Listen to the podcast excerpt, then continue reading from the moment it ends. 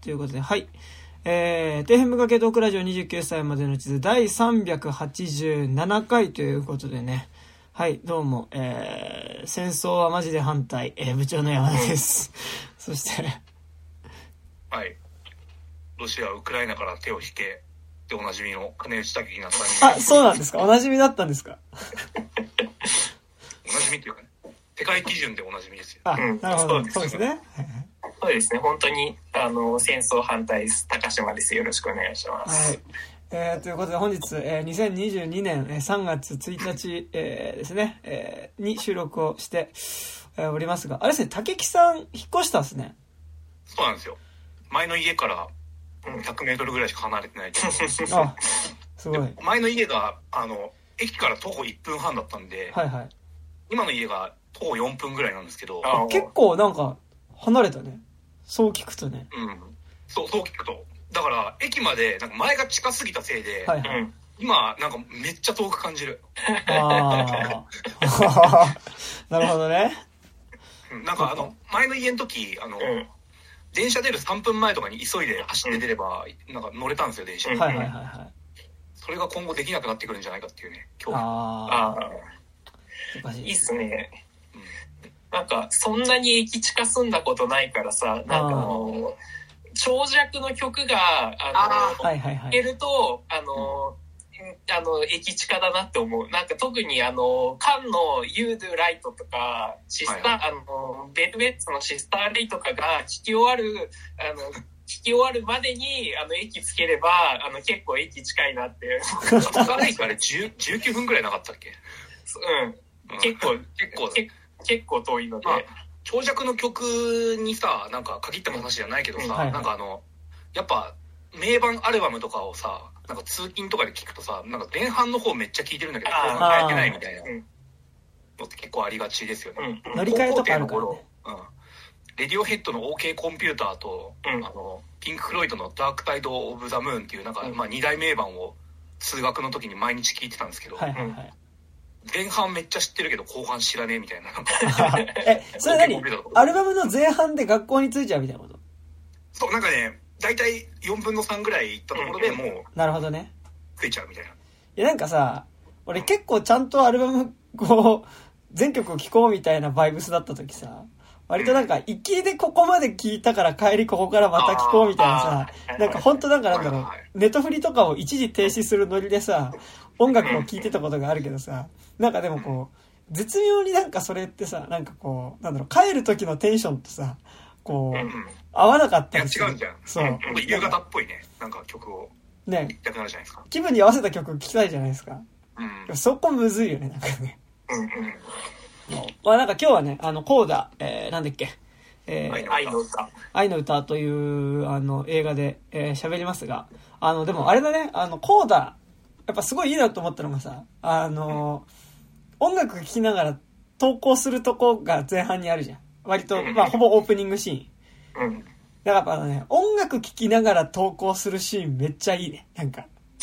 音楽聴きながらってか、多分ね、自転、あの、あれ、これあの、あれ犯罪ですよ。犯罪ですけど、犯罪ですけど、あの、自転車に乗りながら音楽聴くシーン、多分俺すごい好きなんだって思った、今回。まあわかる。てかなんじゃあか、犯罪でいいよってなるもんね。そうそう、あの、エール？うん。あの、あ、元のやつ。元のやつもちょっと昨日見たりしたんだけど、で、元のやつにもやっぱりなんかこの音楽聴きながら投稿するシーンはあるんだけどさ、なんかやっぱこうね、あ、音楽聴きながら自転車乗って学校行く感じ？なんか、あ、超いいみたいな。なんか、ええすごい。あとなんかなんだろう、こう、まあ、あれ、それがやっぱ田舎町なんかあの。コーダは港町で、で、エールの方は酪農をしてる場所だから、まあ、ある意味海と、なんかなんだろう、ちょっとこう牧草地帯で全然違うんだけど、でもやっぱりちょっとこうなんかね、あの、ちょっと田舎めな風景のところを音楽聴きながらガーって走っていくみたいなのがね、なんか俺すごい、田舎めっていうか多分開けた風景の中をね、うんこう、自転車で走りながらこうね、こう音楽聴いてるっていうのがすごい好きだなっていうのをね、今回気づきましたね。あの、俺、そういえばね、コブラ会っていうドラマシリーズでもね、あの、若い頃の、子供の頃のジョニーっていう、まあその男の子が、自転車に乗って、ウォークマンで音楽聴きながら自転車乗ってるシーンとか、あ、俺めっちゃ好きだったわってうんなんだっけなんか、ボットンかなんかの曲聴くんだよね、確か。すなんかまあ、80s のね、なんかこう、ロックの曲のね、ハードロックを聴いて、こう、なんか街にね、自転車でガーって行くみたいなシーンがあるんですけど、なんかそういえば、あ、てかなんかなんだろう、俺全体として、なんかやっぱこう、ティーンが自転車に乗ってる、まず自転車に乗ってるっていうのがすごい好きで、その中でも、ティーンが自転車に乗ってるっていうのがさらに好きで、さらにその中でも、音楽を聴きながらティーンが自転車に乗っているというのが最上級に好きだということがですね、今回分かりましたね。そう。わかります。いや、だからこの主人公が音楽聴いてるシーンベスト回やりたいです。ああ、いい、あ、それいいな、それいいな。まあまあ、パッと思い浮かべなと、まあ、あの、重ね方に言いますけど、はいあの、始まりの歌。あ、始まりの歌ね。あの、スプリットね。イヤホンスプリッターね。ガーディアンズ・オブ・ギャラクシー1の、あの、タイトルシーンは結構、それを宇宙でやるっていうのが、はいはい革命的で良かったなっていうのがありますよね。音楽聴くシーンね。うんそうですな。ちょっと、ありますね、いろいろね、確かにね。うん。あの、最特に最近の映画とかドラマだと、そういうシーンで、あの、Tears for Fears のうん。Everybody Wants to Rule the World の流れ継ぎ問題っていうのがあって、この間もあの、なんだっけ、あの、パムトミーっていうあのね、あのはいはいはいはい。プラスでやってる、はいはい。あの、元イクルーのドラマとパメラ・アンダーソンのあの、セックステープが流出しちゃった、実話を元にしたドラマシリーズを今やってるんですけど、はいはい。高島君が前お勧めしてたやつ、俺、毎週見てるんですけど、うん。それでも流れてたし、おーもう本当に、だってあれ、時代、90年代とかだったけど確か流れてたし、あれうん80年代の流れてた。まあまあまあ、とにかく流れてたし、なるほどもうね。ここ5年ぐらいで10回ぐらい聞いてる気がする。あの、あれですよ、あの、バンブルビーのはいはいはい。車にこう2人で乗って、あの、うんルーフから2人でか、こう、T シャツ脱いでわーってやるシーンで流れる曲です。ああ、なるほどね。はいはいはい。あと、なんかさ、まあ、今作もそうだけど、やっぱ、ボーイの曲はやっぱちょっと反則だよね、映画 で映画でボーイの曲使うともうそれだけでうん100点増しみたいな。うん本当にかかるよね。あの、最近さ、あの、バズ・ライトイヤーの、うんはいはいはいはい。あれでもさ、なんかあの、ゆっくり版のスターマンみたいな。ああれなんか、うん、あれもそう、うん、アレンジ変わってるけど、うん。とんでもないことが起きるんじゃないかみたいな、なんかすごい。ねえ。まあ、あとなんかやっぱクライマックスでスペースオデッセイかける的な映画は結構何本か見た覚えがあるよ。なんかあの、一本じゃなかったよ。俺何本か見た気がするよ、俺。あの、リコリスピザのティーザー映像で、ライフ・オン・マーズをフル尺で流すっていうので、ああの、もう、もう、もう予告だけでオールタイムベストみたいな感じがすごかったんですけど。だって、それこそヒーローズとかもさ、あの、うんウォールフラワーもそうだしあ。さ、あと、そうだね。ジョジョラビットもさ、そうだしさ、あとあの、ストレンジャーシングスファーストシーズンの第4話でも流れてる。ああれあ自治会バージョン。あの、ウィルが、ウィルの死体が見つかっちゃったんで、はいはいはいはい。どこだっけ？確か。うん。あ、違うか。まあまあまあ流れてましたね。はいはいはい。いやー、っていうね。はい。いやだから、コーダは結構ね、あの、選曲がね、編曲最高でしたよね。王道かつ、そこだよっていうなんかこう、今までの映画とかでも結構聞いたことある曲だったりするけど。気が利きすぎててちょっとね、困っちゃう。ねジョニー・ミッチェルとかサイモンとガーファンクルいや、とかね。本当に素晴らしい。なんかでも、あれだった。なんか、あまあ、ちょこちょこ本題後から話しますけど、やっぱエールと比べたときに、なんかやっぱこう、選曲がもうちょっとなんだろう、もう、エールはフランスの楽曲だからなんかなんだろう、こう、相対的にやっぱりあんま知らない曲多かったんだけど、なんか、だからなんかなんだろう、コーダの方がやっぱり普通に知ってる曲が多いっていうのもありつつ、なんかね、もうちょっとその、ここでこの歌詞を歌うことの、なんか映画的に生まれてくる意味合いみたいなのも、ちょっとコーダの方がね、もうちょっとなんかね、あのーなんかより踏み込んだことをね、なんかこう、歌詞が言ってる感じがして、なんかね、そうすごいそこは良かったですね。なんかやっぱ選曲センスはすごい良かったし、なんか、うん俺はね、先にコーダ見ちゃったっていうのはあるのかもしれないけど、さ先にエール見てて、エール知ってる上でエールのリメイクとしてコーダ見てたら、なんか、こう、いや、エールも結構好きみたいになるかもしれないんだけど、好きなところあってとかなるかもしれないんだけど、俺はなんかもう、まあ、コーダ見てからエール見ちゃったから、なんかやっぱ圧倒的にコーダの方がいいな、みたいな感じにはなっちゃってて、で、なんかでも、こう、エールをリメイクしてよかったなっていうので、まず、まあ、いろいろあるんだけど、とりあえず、選曲が違うっていうだけでも結構、なんかこう、エールの選曲がダメとかではないけど、なんか、それだけでも結構リメイクした意味はめっちゃあるなっていうのを思いましたね。うんうん。はい。というわけで、ちょっとね、今日はね、はいあの、2本立てなのでね、うんあの、パッパが本題に行って、パッパが喋っていこうという感じですが、えっと、あらすじとか出ますかね？はい。えー公式サイトです。えー豊かな自然に恵まれた海の町で暮らす高校生のルビーは、えー両親と兄の4人家族の中で一人だけ耳が聞こえる陽気で優しい家族のためにルビーは幼い頃から通訳となり、えー家業の漁業も毎日欠かさず手伝っていた。えー新学期密かに、えー憧れるクラスメイトのマイルズと同じ合唱クラブを選択するルビー。すると、えー顧問の先生がルビーの歌の才能に気づき、えー都会の、えー名門音楽大学の受験を強く進める。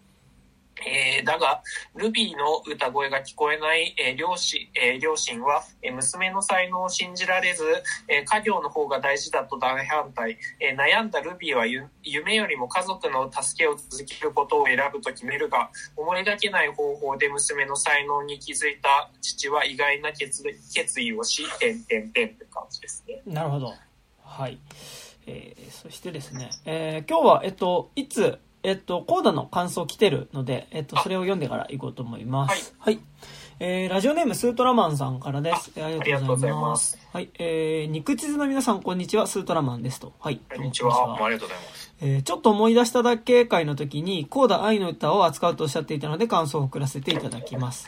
あれさ、アップロードされたの昨日とかじゃない？いや、あのね、おとといアップロードしてたんだけど、ツイートがね、ちょっとね、あ、そうなんだ。そう、あの、ちょっと遅れちゃってね、すいませんね。あありがとうございまえーはい。ね、僕は伊藤沙莉と付き合ったことないですが、伊藤沙莉と付き合っていた時のことを思い出す遊びをしています。やばいですね。俺と同じじゃないですか。えー俺なんかもう付き合ったような気してるけどね。はいい、いいと思いまリセプす。ションされて。うんはい。えーそれでは、コーダ愛の歌の感想ですと。はい。はい。えー伝えたいと思う気持ちと理解したいと思う気持ちが溢れた素晴らしい映画でした。えーリメイク元のエールは見てませんと。はい。えーで、コミュニケーションにおいて伝えたい気持ちと理解しようとする気持ちが大切で、それは聞こえるとか聞こえないとか関係なくて、人と人である以上みんな同じ手話も、えーみんな同じで手話も日本語や映画と英語と同じで一つの言語だなと感じたと。えー劇中で手話が字幕で訳されないシーンがあって、先生に歌ってる時の気持ちを伝えるシーンは、劇中の先生と同様に全く手話なんてわからない僕にもちゃんと理解できたと。えー想像できた、えーあ、ちゃんと理解できた、想像できた、感動的な美しいシーンで手話ってなんて映画的なんだと感じたと。えー登場人物たちもみんな素敵で、障害を持った人物を不自然に成人君主、えー清廉潔白に描かれず、下品なことも言うし、マリファナだってすするし、劣等感も持つし、セックスだってする、ちゃんと僕たちと変わらない一人の人間として描かれていて、えー伝えたい気持ちと理解しようとする気持ちをちゃんと持っている素敵な人物像だったと。えー一つ気になったことをあえて言うならば、えーコーダである主人公は歌の才能を持っていたけれど、えーもし僕が同じ立場だったらと考えたり、えーまあコーダっていうのはあれですね、家族の、えーっと、チルトレン・オブ、えっ、と、えっ、と、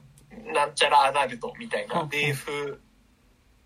なんとかみたいな。デーフアダルトみたいな感じかな。うんだから、あれですね、難聴者の、うん。えーっと、家族にに難聴者がいる中で、まあ、育った子供のこと。父親とか、両親が難聴者だったりとか、ロアだったりする中で育った子供のことをこうだというみたいですが、えーはいはい。で、コーダル信仰は歌の才能を持っていたけれど、もし僕が同じ立場だったらと考えたり、実際に同じ立場の人から見たらどう感じるのかなと気になったが、えーやっぱりそれは社会で助けていかなきゃいけないよなと思いました。えー家族に障害のある人がいることで強制的に大人にならなくてはいけなかった人物として、ワンダー君は太陽の、えーお姉ちゃんも思い出したりしました。えーとてもいい映画でした。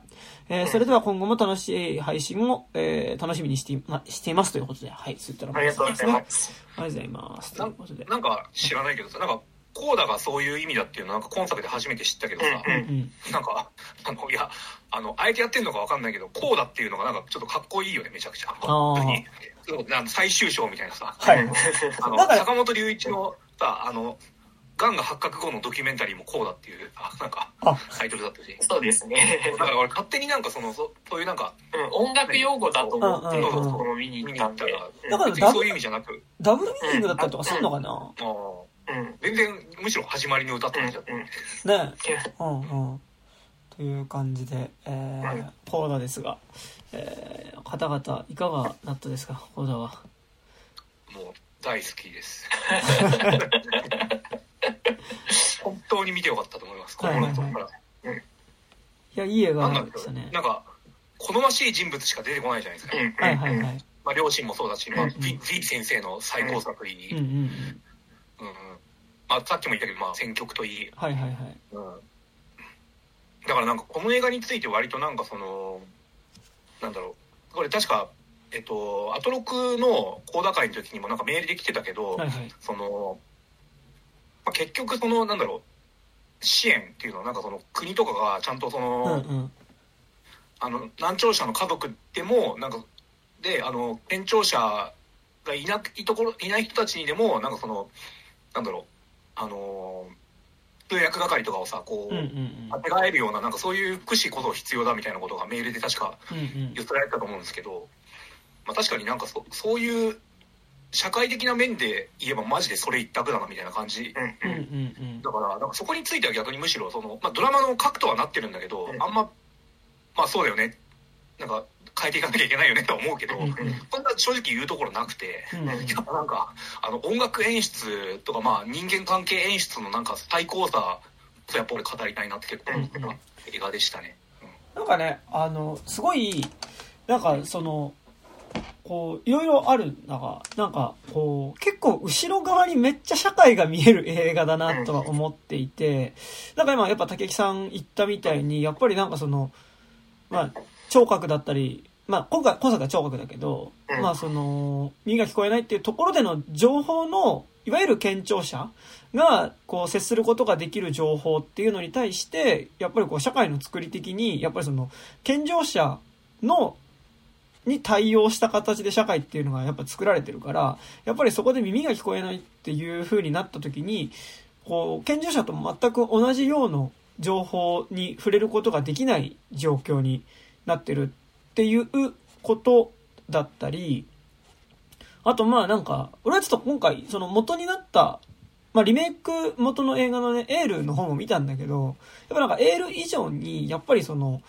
こう、実際に今そのトロール漁っていう漁業の仕方っていうのがどういう感じかっていうこととか、あと今正直その昔ながらの漁師で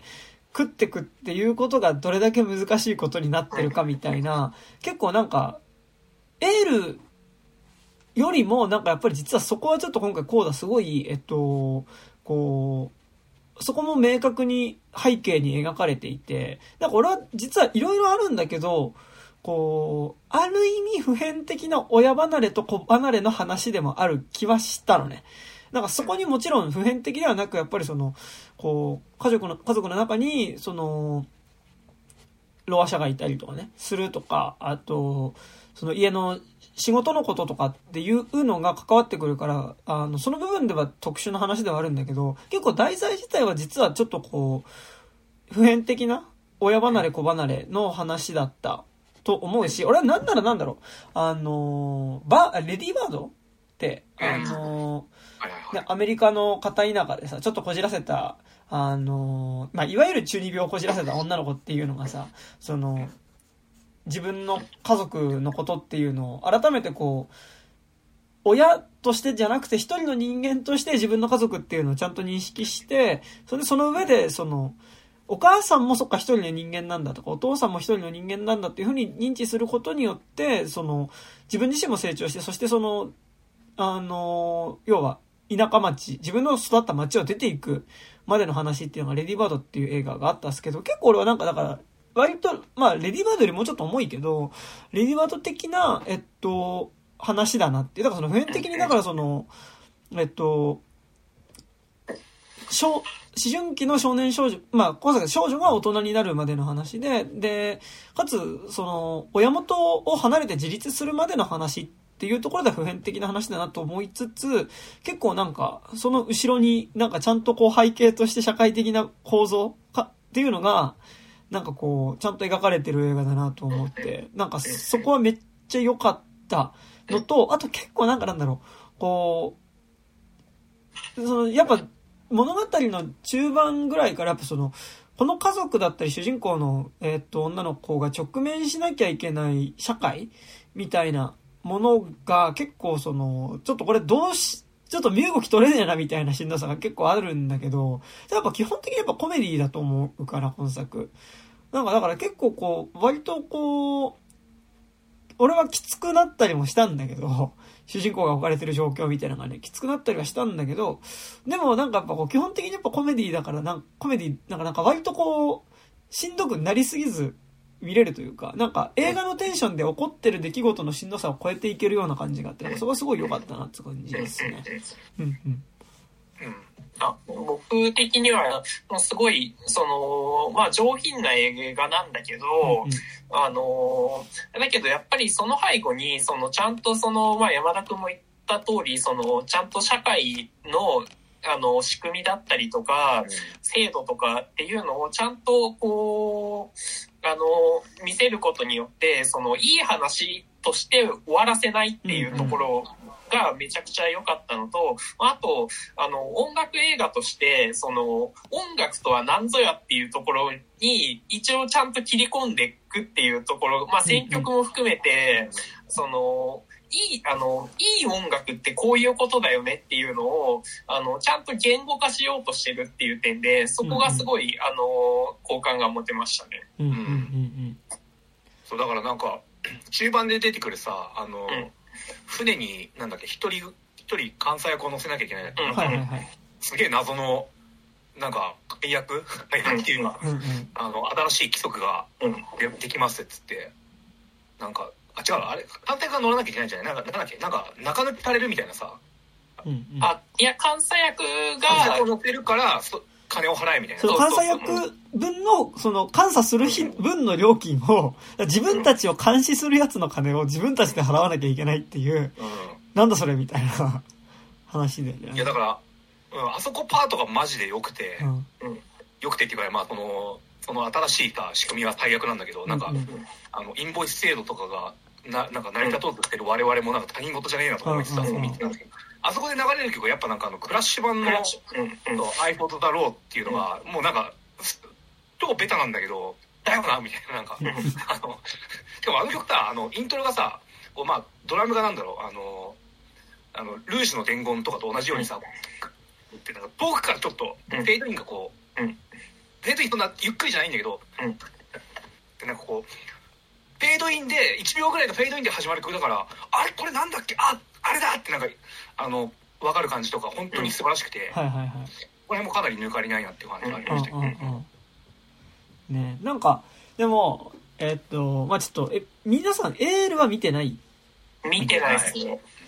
なんか一応エールだとどうなの？なんかでもすごいこうエールと今作なんか、コーダだと結構割と実は音主人公にとっての音楽の意味合いって結構違ってってる気はしてて、まあなんかちょっとそこから話し出すのもあれだけど、まあ、そそこの話ちょっとじゃちょっとするけど、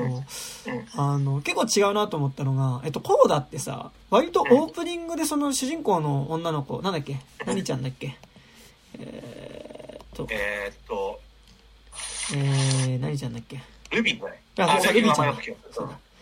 で、ルビーがさ、その、家族、お兄ちゃんとお父さんと一緒に、毎朝早起きしてさ、その、トロール漁にね、あの、船に乗って漁をしてから学校行くんだけどさ、で、いや、船の中で、そのトロール漁って、まあ、でっかい網を海の中にバーッとさ、こう貼っといて、でも海底から丸々その、網で、巨大な網ですくい上げちゃう。っていう漁の仕方なんだけど、だからまあ、結局それをやっちゃうと、その、もう海自体がね、その生態系結構壊しちゃうみたいなことがあったりするっていうのも、まあちょっとこのね、映画の中にあるんだけど、まあそれ一旦置いといて、で、で、なんかその、漁をしてさ、網を引き上げてる時にさ、あのめっちゃルビーは歌ってるわけ。なんか、歌ってるけど、大声で歌ってるんだけど、なんで彼女が歌ってるかって言って、やっぱりそれってその、自分の、その、まあ、父親とか兄には歌っていうのが聞こえないけど、まあ、自分は歌うのが気持ちいいからただそこで歌ってるっていうところだから冒頭のところで彼女自体は、えっと、歌うこと自体は好きだし、なんなら歌自体もすごい好きではあるけど、その、歌っていうのが誰かに届くものだっていうことは、むしろなんか誰にも届かないものだと思ってるように、俺は感じたのね。で、それに対してエールは別にその、こう、この映画で具体的に主人公が歌うっていうことを人に、人に向かって歌うっていうことを意識するのが、まあその、選択授業で、あの、まあ、ちょっといいなって思ってる男の子が合唱の授業を取ってたから、あ、じゃあ私もちょっと、あの、合唱にしよう、しようかな、みたいな感じで合唱を選ぶっていう、まあ、結構安易な理由で合唱を選ぶんだけど、で、なんかその、合唱の授業の時に、その、パート分けしたいから、ちょっと歌ってみろって言って、歌うっていうところがさ、最初歌うとこなんだけど、エールは、そこで初めて、歌うこと、歌うのに主人公が歌ってて、で、まあその、その、こう、テストとかやっていく中で、実はこの主人公っていうのが、あ、なんかめちゃくちゃ歌うまいぞっていうか、歌声がすごいっていうことに、を、まあその担任の先生が、その音楽の先生が気づいて、で、そこでお前才能あるからちょっとやった方がいいよっていう話になってくってやつなんだけど、えっと、エールの方は、そこの発声練習の時に、初めて自分の声をバッと出して、で、その声に驚いてしまうっていうシーンがあるのね。へでもなんかだからその最初からその歌うっていうことを、えっと、主人公が意識は、その主人公にとって歌うっていうことが、なんだろう、そのエールの時はなんなら初めてじゃないけど、歌うっていう行為自体初めてぐらいなテンションだったわけ。なんかでも、こうだってなんかその、歌うこと自体はしてるけど、それはなんかやっぱその、人に聞かせるものって、誰かに聞かせるものだっていうふうには信じられてないっていうバランス感で描かれてる気がしてて、なんかそこは結構、なんかこう、音楽っていうか歌うっていうことの意味合いが結構こうだとエールで違うかなとは思ってて、こう、なんかだからそのコーダの方がよりなんかその、歌う、歌に乗せて言葉を伝えるっていうこと、その歌っていうコミュニケーション手段を、こう、主人公が信じることができるか、できるようになるかどうかの話だった気がしてて、なんかエールは歌っていうコミュニケーション手段で、その歌によって言葉を使えるっていうことを、えっと、獲得していく話だった気はするんだけど、なんか、コーダはなんかもうちょっとその、歌っていうことによって、歌うことによって、その、誰かに、その、他の人にその、こう、感情を伝えたりとか、その、歌っていうコミュニケーション方法みたいなものを信じることができるようになるかの話になってるような気がしてて、なんか結構そこは実はちょっと大きい違いだったんじゃないかなっていうのはね、ちょっと思った部分としてあったんですけどね。うん、はいはいはい。という 感じです。なんか、うん。あ、なんか、あ、どうぞどうぞ。いや、何も。はい、いや、あの、なんか、歌に関して言うと、はい、やっぱ今作一発目で、あのー、ちゃんとかかるのが、まずシャグズからかかるじゃああ、はいはいはい。素晴らしいですよ、レコードでね。で、で、もう、まあ、シャグズについてはものすごい僕大好きなんで、すごい語りたくはあるんですけど、はい、まあ、あのー、あそこで、まあ、まあ、この映画が、まあ何言いたいかなと思った時に、歌っていうのは別にその、上手い、上手さである必要はないっていう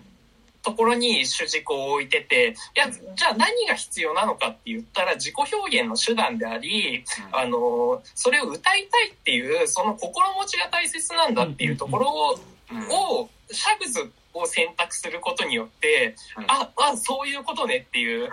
あの、めちゃくちゃその、やっぱり、あの、テクニックがない彼女たちのプリミティブな、その生の歌いたいっていうか、あの、音楽を作りたいっていう気持ちが、やっぱり、あの、シャグズはめちゃくちゃいいところだと思うんだけど、あの、それが、その、しょっぱなから、その、主人公が、その、シャグズが好きっていうところで、あ、この人は、その、やっぱり、あの、自己表現のために、あの、とか、その、なんて言うんだろう。一般的なううまい下手の基準じゃないっていうところ価値観のところっていうのをちゃんと共有してるんだなっていうところがあるから、その後でこう彼女が歌うってなった時にあそこれは彼女の歌なんだっていうことがその曲自体は借り物なんだけどあでもあのそのあの歌詞とかに、まあ、その青春の光と影とかの歌詞にちゃんと魂がこもるようなと ことことになってて、なんかそこがもうめちゃくちゃ良かったなとは思いましたね。うん。あれでもさシャグスってさ、うん。あのあれってなんかお父さんに無理やりやらされた番じゃなかった？そう、いや、そうなんだけど、うん。そうなんだけど、多分彼女たちが好きであったあろう、そのビートルズとかストーンズとかの、の、をやりたいっていう断片断片が、とうん。あの、き決めの、決めになってない決めのところとかから、こう伝わってくるところがめちゃくちゃいい、うん。いいところではあるし、ああそこでさルビーがさ、うん。今俺一番私が好きなところこれから3秒後に来るからねってさ「あいここ」っていうところがさあれ決めになってない決めの部分じゃなんか伝わりづらいんだけど なんかあれ要はさあのシャグズのさあの、うん。フィロソフィー・オブ・ザ・ワールドのさ、うん。あの何歌が始まるまでのなんか10秒間ぐらいってさ、うん。何全部決めになってない決めでできてる10秒みたいな感じじゃん。なんかあのうん。どこでも決まってないんだけどなんか裏では全部決まってるみたいな,、うん。なんか謎の、まあ、シャグズの曲って全部それだと思うんだけど、うん。なんかあ、でもね、あの、セカンド聞くとね、そうでもないんですよ。あ。そうなんだ。うん。すいませんミーハーなんでちょっとあいえいえ。ぐらいしか聞いてないんですけど、うん。であそこでなんか「はいここ」って言ったところのさ、うん。なんか「あこうだよな」っていう感じとかすげえよくて、えあれさシャグス聞かせるのって女友達が来た時に聞かせるんだっけ？確か。そうそう。うんうん。いやまああれをそうんねあれを普通のひ友達に聞かせるっていうセンスもすごいとは思うけど。2回出てくるよね。その、うん。友達、女友達にが、えっと、部屋に遊びに来た時に聞くっていうのと、あとあの、まあ、えっと、デュオコーラ、スの、コーラスのデュオのパートナーの男の子が家に練習しに来た時に、まあ、シャグズのレコードじゃん、みたいな感じで、あそこでは聞かなかったのか。あき聞いてはないです。レコードじゃん。って、まあ、触れられはするっていううん。ね、ところがあって。いやだからあのパートナーの彼がさ最初出てくる時にあのキングクリムゾンのディシプリン T シャツを着てるっていうのをさ、うんこう音楽ロック好きからするとさ、なんかあそこそこだよなみたいな。なんか機内のなんかシャグズからクリムゾンまでみたいなこう、完全なテクニックじゃない人と完全な何、あのバカテクニックうんプログレみたいなのなんか幅広いなみたいな感じがすげえよくて、うんうんうん。まあ、ちなみに、シャグズはセカンドが本当に半端ないですね。あのセカンドってどういうジャケットのやつ？えっとね、ピンクの写真があーはいはいはい。あれなんだけど、あのね、僕の生涯ベストの曲が入ってて、あの、へー。Yesterday Once More の、あの、うん。カバーが入ってるんですけはいど、はあもうね、やばいですね、あれは。本当にもう、その、ちょっと、入ってる。あの10年後とかのセカンドなんだけど、うん。あの、ちょっと楽器が上手くなって、ちょっと形になるようになってきた時に、あの、本当にプリミティブな形での、その、イエスタデイ・ワンス・モアの、本、あの、本家よりいい、いいじゃんっていう。あの、本当にその、自意識、あの、なんていうんだろう、僕が評、あの、歌を評価するときに自意識が入ってる、うあの、歌声って僕結構ダメなんですよ。うんうんうん。その、う、うまく思われたい歌ってあるじゃないですか。ああの、結構その駅前とかでさ、うんあの弾き語りしてる人とかは結構その あの、感じあるよく聞けど、くとヒットソングじゃねえか5年くらい前のっていう新宿、新宿駅の、あのー南口出たところとかで、よく歌ってる人とかですよね。あ、なんか言っちゃ悪いけど、彼らの声、彼らの歌ってものすごいこう、うまいでしょって思われたい。人が歌ってるって結構わかるじゃないですか。それが全くない、本当に、な、なんかね、あの、純粋な歌がそこにあるっていう感じでね、シャグズのイエス、イエスタデーワースモアは本当に、あの、本当にやばいですね。まあじゃああれかゆらゆら帝国が2005年のベスト版のああ普通でカバーしたのも割とシャグスありきみたいなところもあったってことなのかかもしみんれないな、ですね。シャラララですね。なあらみんなをおうおうこの世界が、でしょ。で、なんかでもそう、この映画で言うとさ、なんかやっぱその、主人公自体がやっぱり結構こう特殊なポジションというかさ、その、健聴者ではあるけど、その、家族と一緒にやっぱずっと行動しているから、やっぱりその家族っていうのが、やっぱりその耳が聞こえないっていうところで、やっぱその、ね、受ける差別みたいなことを、こう、自分も健聴者、自分は健聴者なんだけど、ある意味自分もその、あの、うまく耳が聞こえない、その、ロローアの、えっと、側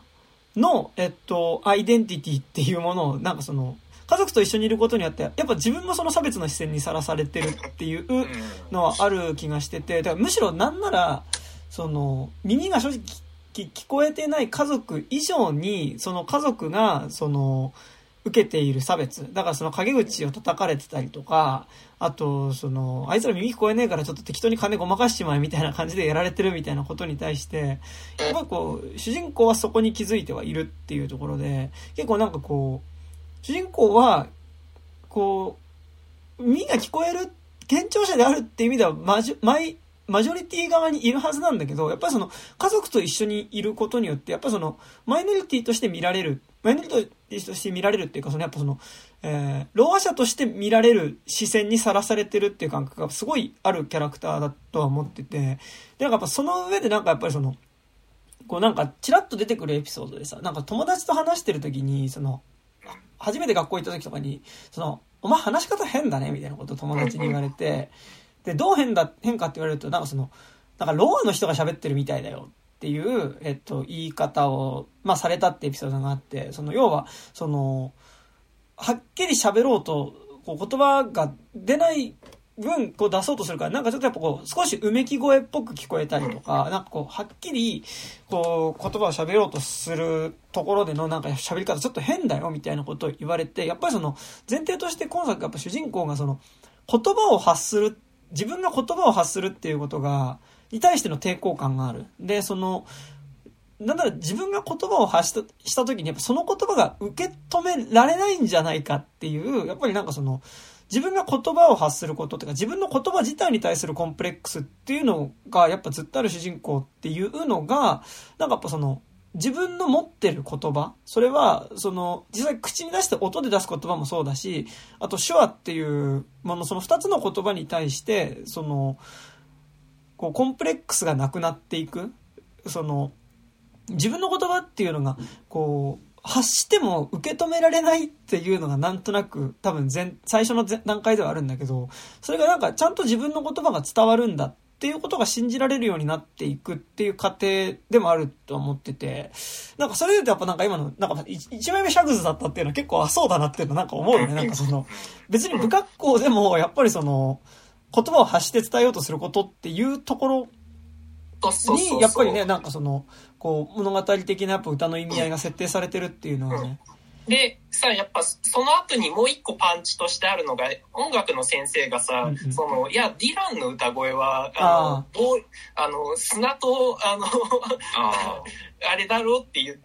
てるから、やっぱりもうその時点でもう、うまさじゃない、うまさじゃなくていいんだよっていう、うんうん、その、そこに、あの、ハートがあればいいんだよっていうところをめちゃくちゃ強調してるからこそ、その、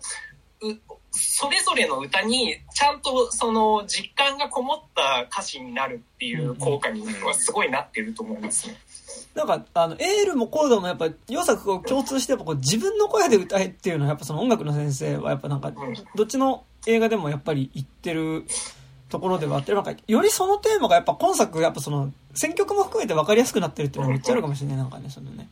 自分の声で歌うっていうのがね。うんうんうん。いうのはありますね。うんうん。まあ、なんか、はいはい。いや、なんかあの、あの、ルイ先生の教え方ちょっとうますぎ問題。あのさ、なんか、いや、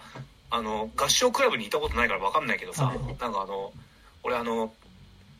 腹式呼吸とかってさ、はい、なんか分かんないけど、ボイストレーニングとかさ、は何？あの演技の発声トレーニングとかさ、はいまあ、学芸会程度でもなんかちょっとやったりするじゃない、うんうん、あれでなんかさ、腹式呼吸できてんだかできてないんだかってなんか、最後まで全然理解できなかったの。なんか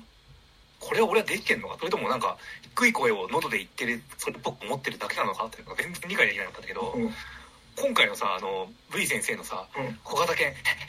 大型犬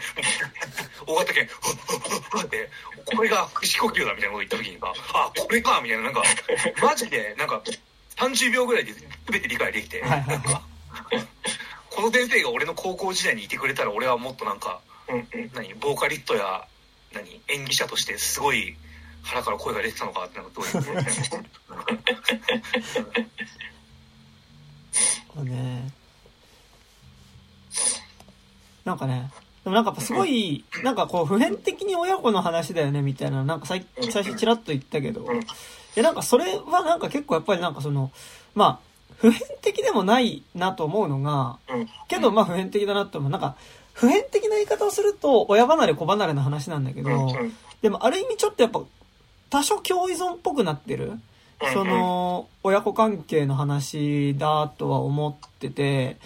そのなんかやっぱどっちも、えっと、なんかやっぱこうさ、映画で見てるとやっぱこう、なんだろうな、あのやっぱどうしても家族が、なんかやっぱ、ルビーに頼りすぎじゃないっていうか、その要は、うん。対、なんかすごい印象的なのが、家族の中ではめっちゃ喋る家族なの。あの、めっちゃ手話で喋るし、その、家族仲もめっちゃいいし、なんか、こうやっぱ、一緒にご飯食べてる時とかも、めっちゃ喋る？あの、で、しかもさ、その、お兄ちゃんがやってる、まあ、Tinder みたいなさ、まあ、マッチングアプリのさ、あの、この子いいいな、みたいなのさ、いや、この子ダメでしょ、みたいなさ、その、あの、女の子いいねとかダメみたいなのつけるのをさ、あの、家族みんなでやるっていうね、食卓でね。で、兄ちゃんのスマホをさ、真ん中に置いてさ、あの、え、この子はダメでしょみたいな。いや、こ、この子いいんじゃない？みたいなのを家族でやるみたいな。で、ちょっと主人公のルビーちゃんは、なんかもうほんと食卓で、ちょっとそういうの、マッチングアプリとかやめて、みたいなことを言うんだけど、え、だってこれ家族みんなで楽しめていいじゃん、みたいなことを言われるっていう。まあ、あれはさ、なんかなんだろう、あの、家族の中でその耳が聞こえる聞こえないとか関係なしに、あの家族のノリの、なんかあの極端なオープンさはまあ、それは思春期だったら嫌だよなってのめっちゃ思うんだよ。なんか絶対かお母さんにインダー見せたくねえもん。いや。いや、だしさ、なんか、こう、嫌だよね。いやだから今作、あの、お兄ちゃんで言うと、お兄ちゃんのあの、2000年代のホアキン感が半端なくて、はいはい。めっちゃいいんだよね。なんかあの、サインの時とかのホアキン感。うんなんかその、若干なんかその、いや、かっこいいんだけど、若干なんかその、いてけてなさとかも漂う感じとか、はいはい。でもいいやつみたいな感じとか、うんでもなんかその、たまに本当に怒ると喧嘩もしちゃう、あの、なんか、危うさとかも、うん。なんか顔もちょっと似てるし、なんかすげえ良かったです。なんかさ、でもあのーすげえ、俺エールの方見てめっちゃびっくりしたのが、あれあのー弟なの？エールだと。お兄ちゃんじゃなくて、主人公がお姉ちゃんで、で、弟も難聴みたいな設定になってるんだけど、でも、あのーコーダにあったさ、お兄ちゃんがさ、その、自分の親友、まあ友達とさうん、エッチしちゃうっていうシーンがあるじゃん。うん。それは、エールにもあんの。で、しかも、エールがちょっとおってなったのは、あの、コーダって高校生の話じゃん。うんうん。高校生で、だからその最後主人公が、その、自分の、そのね、進、進路を決めるうんぬんっていう時ね、さっき俺レディーバードって言ったけど、まあ、まさにそそういう話っていうかさ、その、高校卒業で大学進学でやっぱり地元を離れていく話なんだけど、エールは、主人公中学生なのよ。うん。で、多分弟小学校高学年と思うの。で、なんかさ、まあ、その、まあ、コードだとさ、社会人。まあ、まあ、だいたい20代前半ぐらい。行ってて半ばぐらいなさうん、お兄ちゃんとさ、まあその、高校生の、その主人公の友達が付き合うみたいなのはさ、うんまあなんか、まあ、わからないではないじゃん。まあ、一応18にはなってるみたいなね。うんわかるじゃないじゃんで、なんか逆にさ、エールの方は、多分、小5とか小 6? と、あのー多分中、中3か中3がうんエッチするみたいなことになってて、あ、えーごめん、エッチするって言ったらシリが反応しちゃった。あの、はい、えっ、と、なってて、で、あの、例えば、やらやあ、大丈夫今。山田の声が途切れてたんだけど、俺だけ？あ。今ねあ、俺途切れてました。俺がね、今、エッチって言ったらね、シリが反応しましたね。なぜか知らないけど。エッチなこと言ったら、えシリが、そう、エッチ、エッチってのがヘイスリーに聞こえたのかわかんないですけど、まあ、困ったもんですけどね。そう、で、なんか、あの、シリにあれじゃないペアレンタルロックみたいなのがかかってんじゃない山田のお母さんがなんかエッチなこと検索しようとすると、両親に連れてないくタイプのシリみたいな。どういうことなんかね、あの、ね、エールの方は、その、あれなんだよ、しかも、なんかその弟が、その手話教えてあげるよって言って、うん。手話教えてあげる中に、こうう、なんか手話教えてあげる、こうだよって手話教えながらだんだん、こう、なんか乳首とか触り始めて、え、これ今、え、乳首って手話なの？いや、じゃなくて、みたいな 感じで、それは見たいな。それはそれで。で、なんかこう、エッチになるみたいなね。で、その時に、あの、コンドームつけようとするんだけど、うん。実はゴムアレルギーで、それでなんか、やろうとしたら気絶しちゃったみたいなのがね、ギャグシーンとしてあるんだけど、これね、天然ゴム製、天然ゴム製じゃないかなんかね、別の素材系のが出てるんで、それを使うといいと思いますけど。はい。そう、大事な、今大事な情報でしたね。はい。で、ごめんごめん全然今話めっちゃ脱線しちゃったけど、えっと、何の話をしよう。そう、で、家族の話だなと思っていた部分で、えっと、何の話をしよう。あ、そうで、その、家族の中ではめっちゃ話す家族じゃん。うんうんでも、なんかやっぱその、特にやっぱお父さんとかがやっぱ顕著だけど、逆にやっぱうん。その家族じゃないところだ、そのいわゆるその、あの、県庁者の人たちとコミュニケーション取らなきゃいけなくなった瞬間に、やっぱりその、全然あんまり喋らなくなっちゃう。コミュニケーション取らなくなってしまうっていう時に、やっぱりその、対、その、県庁者とのコミュニケーション。だからそれが、まあほぼ、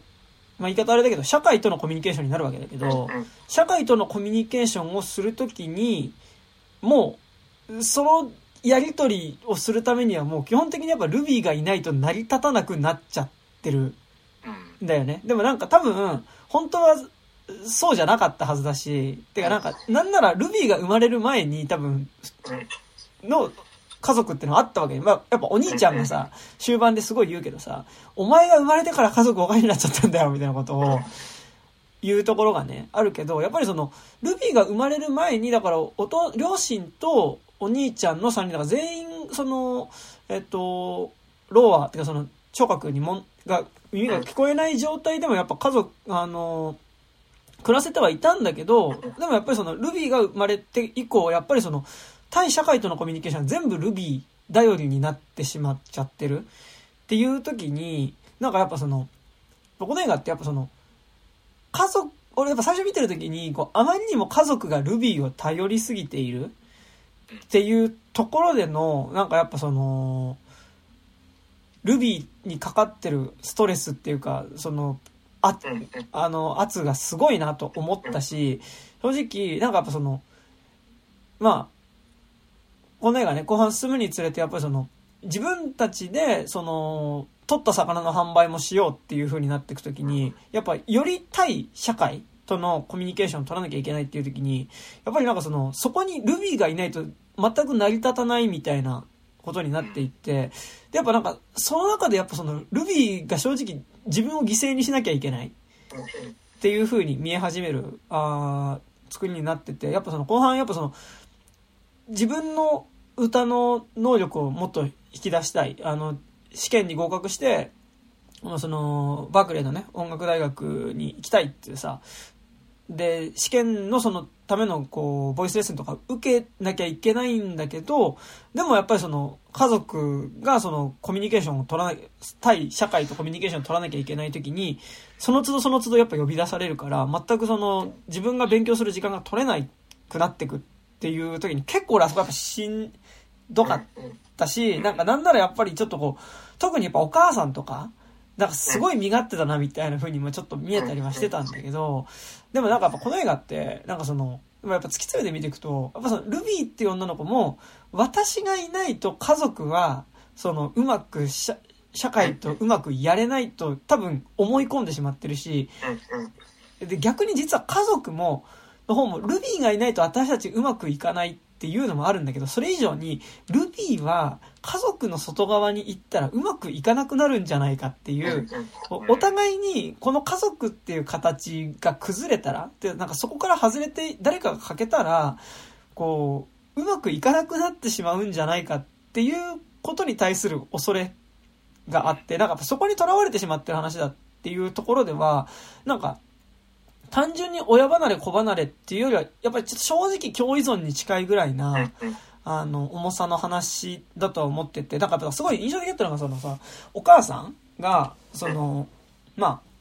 あ、ルビちゃんって女の子がさ、その、あの、私は、あの、歌の勉強するためにね、その、まあ、あれ、ボストンか？あ、な、その、まあ、うん。都市部のね、学校に来てんだと。で、だからそのもうちょっと、あの、家を進学して出てくる、試験受かったら出てくからみたいなことをね、まあ出てく可能性も含めてその話すわけだけど、まあそこに対してお母さんが、あの、まあその話し合いの後にそのお父さんとね、寝室の中でね、あの、これでいいのみたいなことを言うわけね。で、なんかその、あの子がいなくなっちゃったら、そのうまく、その、まあ、お客さんだったりとか取引先みたいなところとコミュニケーション取れなくなっちゃうじゃんっていうのももちろんあるんだけど、それ以上に、あの子の歌が失敗したらどうするのっていう言い方をしてるのが結構やっぱすごい印象的で、実はだからその、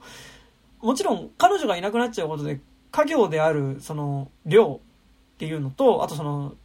魚の販売っていうのがうまくいかないくなるかもしれないって、まあもちろんあるんだけど、それ以上に、あの子が、その、歌でし、歌、今なんか歌でうまくいくかもしれないみたいなこと言ってるけど、それで失敗したらどうするの？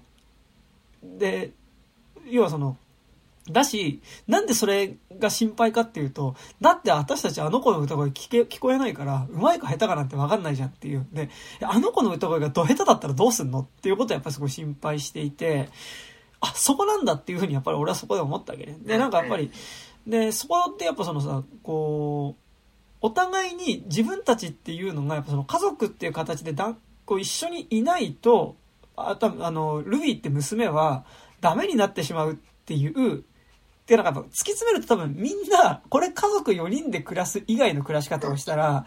家族がダメになっその、それぞれがダメになっていってしまうっていうふうに思い込んでしまってる状態から、やっぱりその、ルビー以外の家族、まあ、特に両親だよね。ちょっとお兄ちゃんまたちょっと特殊だ、もうちょっと違う感じだと思うんだけど、両親は少なくとも、その、ルビーがちゃんとこの家族じゃなくて一人でも生きていけるっていうことを信じることができるか。だからその、ルビ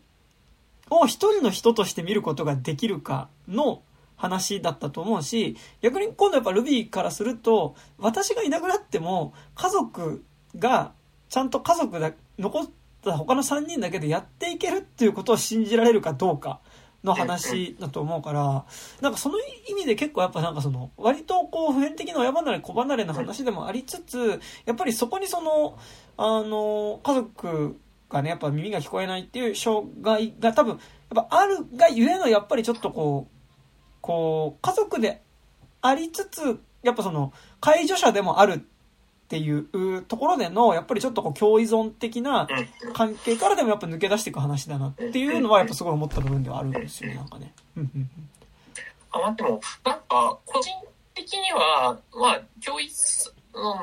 の話ではあるんだけど、あの、なんかね、あんまりその、特殊性みたいなのは、あんまりないなと思って、えーああの、例えばさ、これって、その絵がさ、あの、めちゃくちゃ天才的な絵描くんだけど、その、親には絵心がわからないっていうのでも置き換えても大丈夫じゃないですか。うんだから、なんか、そこに、なんか今作では、なんかそこにその耳の聞こえる聞こえないっていうものはあるんだけど、うんそそれって実はその別にほ、あのーそれと、で、ここの、え、この映画の問題って、そ、それが問題ではないよねっていうところが良かったなと思ってて、はいはいはいはい。まあ、あの児童労働っていうかさ、なんかその、うん。親の稼ぎだけじゃ足りないから子供も、もうなんかその、バイトとかして家計に貢献しなきゃいけない子が大学行きたいって言ってるみたいなのでも、まあ、うん。うん理解できる。し、あの、例えばその全くその、あの、野球がめちゃくちゃうまいんだけど、いやでもそれでいい、あの、プロ野球選手になれるの？みたいな、そういうその、あの、ことにも聞こえられるから、その、なんかこの作品におけるその親子関係っていうのが確かにその耳も聞こえる聞こえないっていうハードルはすごくあるんだけど、でも、だからといって、それが特殊だっていうところにはち着地させてないっていうところが、あの、すごい良かったなと思ってて、だから、あの、基本的には普遍、その、耳が聞こえないっていう、その、個々のその肉付けの部分では、その確かに特殊かもしれないんだけうんど、背骨自体は、その、ふすごい普遍的な話になっどこ、誰、どこの誰にでも適用される風に、あの、設計されてるのが、あの、なんか、そこがすごいその、なんかユニバーサルな感じっていうか、その、なんか、あの、耳が聞こえないからこういうドラマになるんですみたいな、そういうその、あの、なん、なんていう、感動ポルノ的なところにさ,、させないっていうところがめちゃくちゃ良かったのかなとは個人的には思ってますね。うん、なんかでも、同時にやっぱそのさ、耳が聞こえないがゆえに、やっぱりその、こう、家族の傷、家族同士でこう、固まらなければいけないっていうことは結構なんかやっぱそこはすごい描いていて、そうなんかそこもやっぱすごいいい部分というか、なんかやっぱその、こう、特になんかそれを思うのがさ、やっぱその家族内でのさっき言ったそのワイワイしてるのに対して、やっぱりそれぞれが対、その社会、その普通に県庁者の人たちが多くいる場所にいる時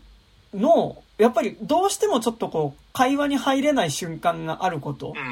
ていうのを結構やっぱちゃんと描いてるっていうところが、しかもなんかその描き方っていうのはこんなにひどいことがあってとかっていうバランス感でもないんだけど、でもやっぱりひどいことあるよね。ひどいことで、まあその、無意識のうちにある差別みたいなもの。なんかその、まあ、その、こう、っていうのはあるよねっていうのはある気がして、やっぱ、特にやっぱ印象的にはその、お兄ちゃんがさ、あの、他の漁師仲間と一緒にこうさ、バーに行った時にさ、その、漁師仲間とかがなんかワイワイガヤガヤ喋ってるんだけど、やっぱその、会話にうまく入れなくて、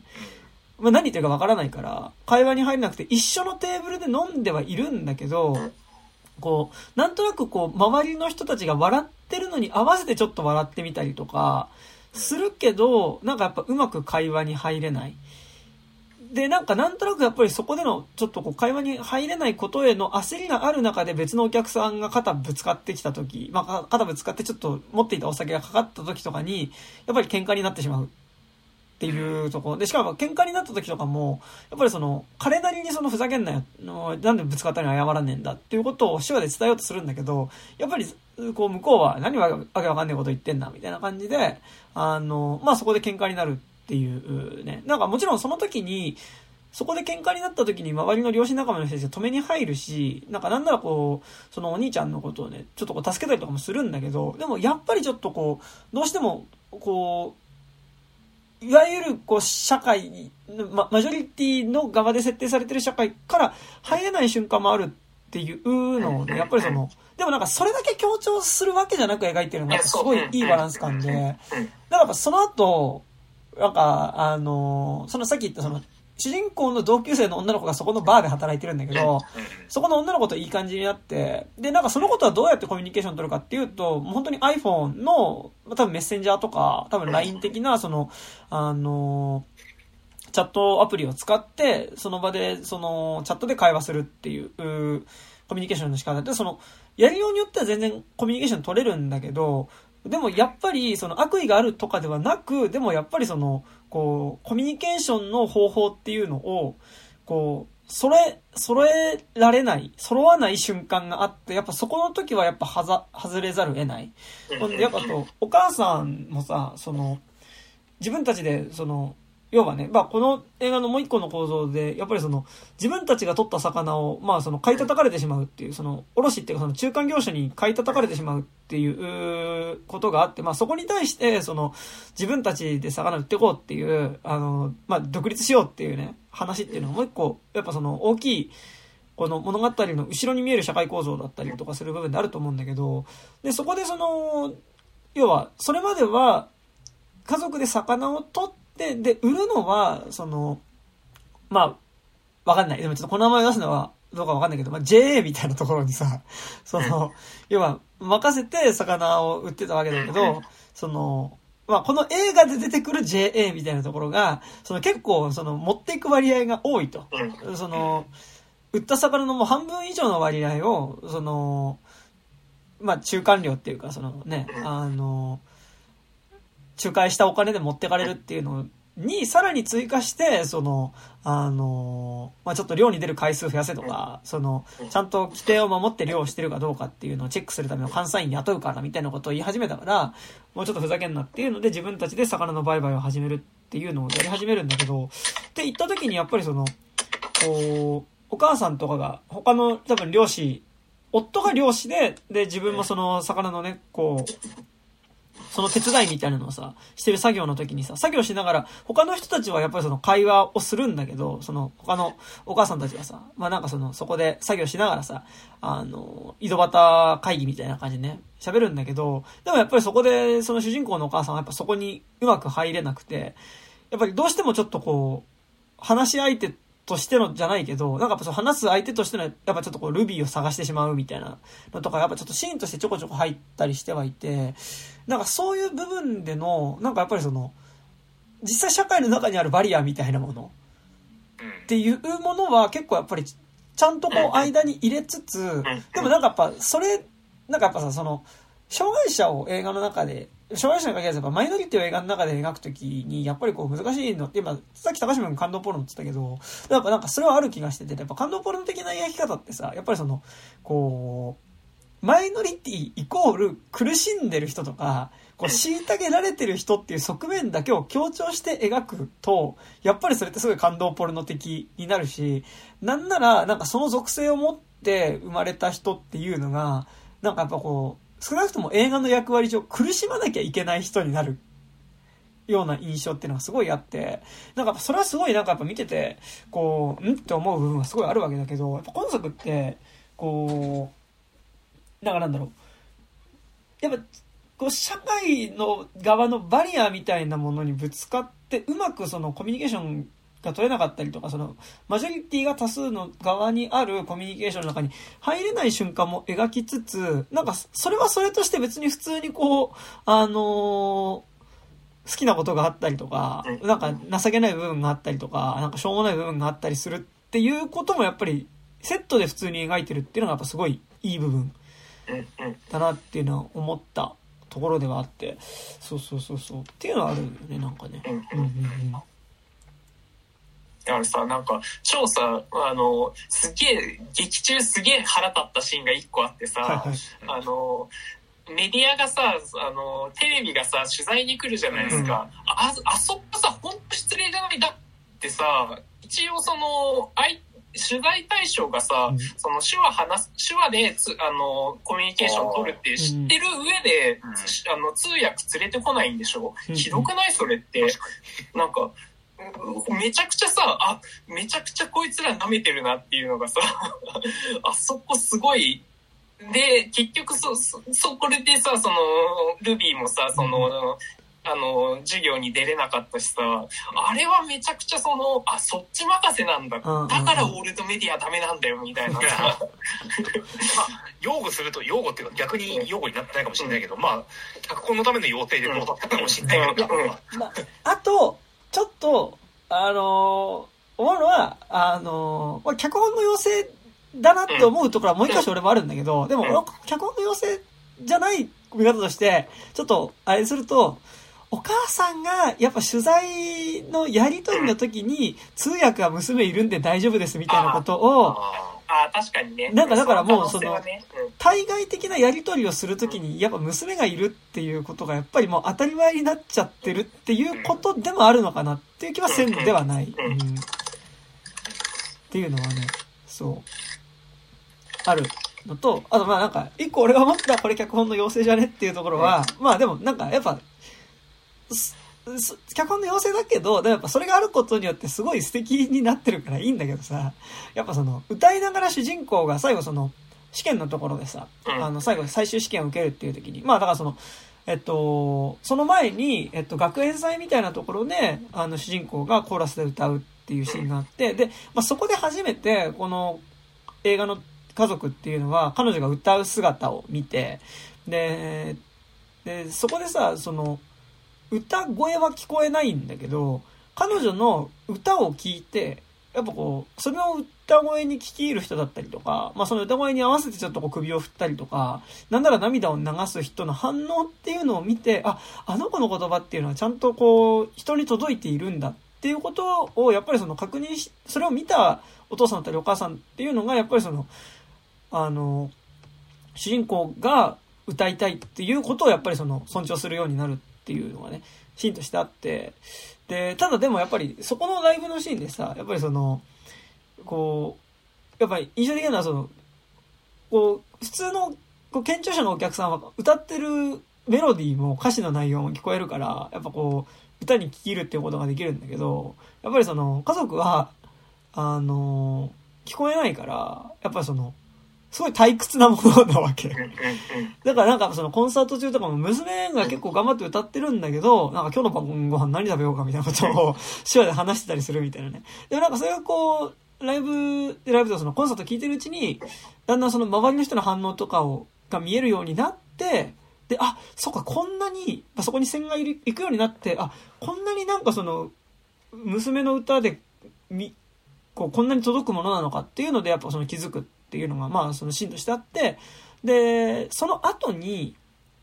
その音楽大学のね、あの試験っていう流れなんだけど、で、音楽大学の試験の時に、もうその家族っていうのが会場に見に来てて、で、そこで、その、試験でね、その試験官3人の前で、なんかあのね、本当あのアメリカのオーディション番組みたいでしたけど、あの、あれみたいな感じでさ、いて、で、その3人、ね、なんで3人なんだろうね、あの、オーディション番組も3人だったよね、なんかあのね、4人とかじゃなかったっけ？4人とかだっけ？あなんかこう並んでて。さカンタレントショーみたいなでしょ？そうそうそう。あの、スーザン・ボイルとか出てる。うんそうそうそうそう、あのポール・ポッツとかのやつですよ。でなんかあの、で、その前で歌う時に、歌いながらその家族の姿を見つけた主人公っていうのが、まあその歌いながらその歌ってる歌詞を手話でやるっていうことをやり出すってのあるんだけど、いや、それ普通にコンサートでやらねえとは思った、なんか。なんか、だかその最初のは学園祭のコンサートの時にやっぱ家族来てるから、いや、なんかもう普通にその時からやる、やるんじゃね？普通っていう風にはちょっと思いはしたけどでも正直やっぱりあそこのラストシーンでこう、彼女がしかもあそこで歌うようなジョニー・ミッチェルの歌でさ、私は両方の側から見てるっていう、うん。あの、歌詞っていうのがさ、やっぱり、がここがなんかやっぱそのエールと結構違った部分だなと思ってて、エールの、で、あそこのコンサートで歌う曲がなんかその、なんだろう、結構雑な言い方をするし、なんかちょっともしかしたら歌詞読み取れてない部分も結構あるかもしれないけど、なんかちょっとカントリーロード的な曲というかさ、ああのまー田舎の我が町みたあ、いな。お父さんお母さんを、はこう、さよならみたいなね。で、なんかこう、うんまあ私はその出て、なんかその一人でやっていくわみたいなね、感じの曲だったんだけど、なんかこう、やっぱそこでジョニー・ミッチェルの曲を歌うことによって、彼女がさ、その、やっぱりあそこでショーをしながら歌うっていう時にさ、その、私がその歌に乗せて何かこう、こう、何かを伝えたいって、そのこ、こう、歌に乗せて人に何かを伝えたいっていう、こう、衝動、気持ちっていうものが、やっぱこう、の前提にはやっぱその家族と一緒に、やっぱりこう、過ごしていて、で、そのある意味、自分がマジョリティの側にもマイノリティの側にも感じる瞬間っていうのが両方ともあって、その中でなんかこう伝わらないもどかしさみたいなものがあったからこそ、なんかやっぱりその伝えたいものがあるみたいなね、あの風にもやっぱりあそこでその私が両方の側から見ているっていうのが、はい、の歌詞の意味合いっていうのがやっぱりあそこでこう、そこの両方の側っていうのがマジョリティでありマイノリティっていう風にまあ、で、だし聞こえる人聞こえない人ってやっぱその、二つのボーダーに挟まれた二つの側から見ているっていう意味合いになってる気がして、で、そこでやっぱりその、だからあそこで歌いたいっていう意味合いに聞こえる歌詞だと思ったわけ。だからってなるとやっぱりその、彼女が歌う、いたいっていうきっかけの中にやっぱその家族と過ごした時間がちゃんとそこにはある。なんかそれがあるからこそ今歌いたいと思うみたいな意味合いにちゃんとなってる気がして、なんかその意味でやっぱりその、あの、エール以上になんかやっぱ今回の選曲がより良かったなみたいなところはあるわけだけど、なんかでも、いやでも手話でやるのってもう普通にコンサートの時点でやらねえとはちょっと思いました。いや、でも、あそこは多分、ルビー的にはもうちょっとパーソナルな場所じゃなかったからっていうのと、はいあと、そそのルビーの側もちょっとまだその家族にはわからないよねっていう気持ちがあったからこそ多分やんなかったのかなとは思った。で、その後にやっぱその夜お父さんが喉を当てるっていうシーンで、あ、あの、そこで、あ、家族の側も、あ私の歌声聞きたいと思ってるんだっていうことに気づいたからこそ、多分あそこで手話を、あの、せ選択したんじゃないのかなとは思うんだけど。あとやっぱ、ボースタイプナウが、その、より彼女の伝えたいメッセージ性とめちゃくちゃ合致してるから、あそこでやっぱ、まあ、これも脚本の要請といえばそれまでなんだけど、あそこでやっぱ最初に出てくるっていうのが、うん。ことごとくエモいっていうので、うん。これはいいと思うけど。それ、だから、だから、全然ね、話としてはいいんだけど、なんか俺はうんもっと普通に先でやらねっていうか、なんかそれはだって、あの状況で暮らしてきた主人公だったら、うん。歌声が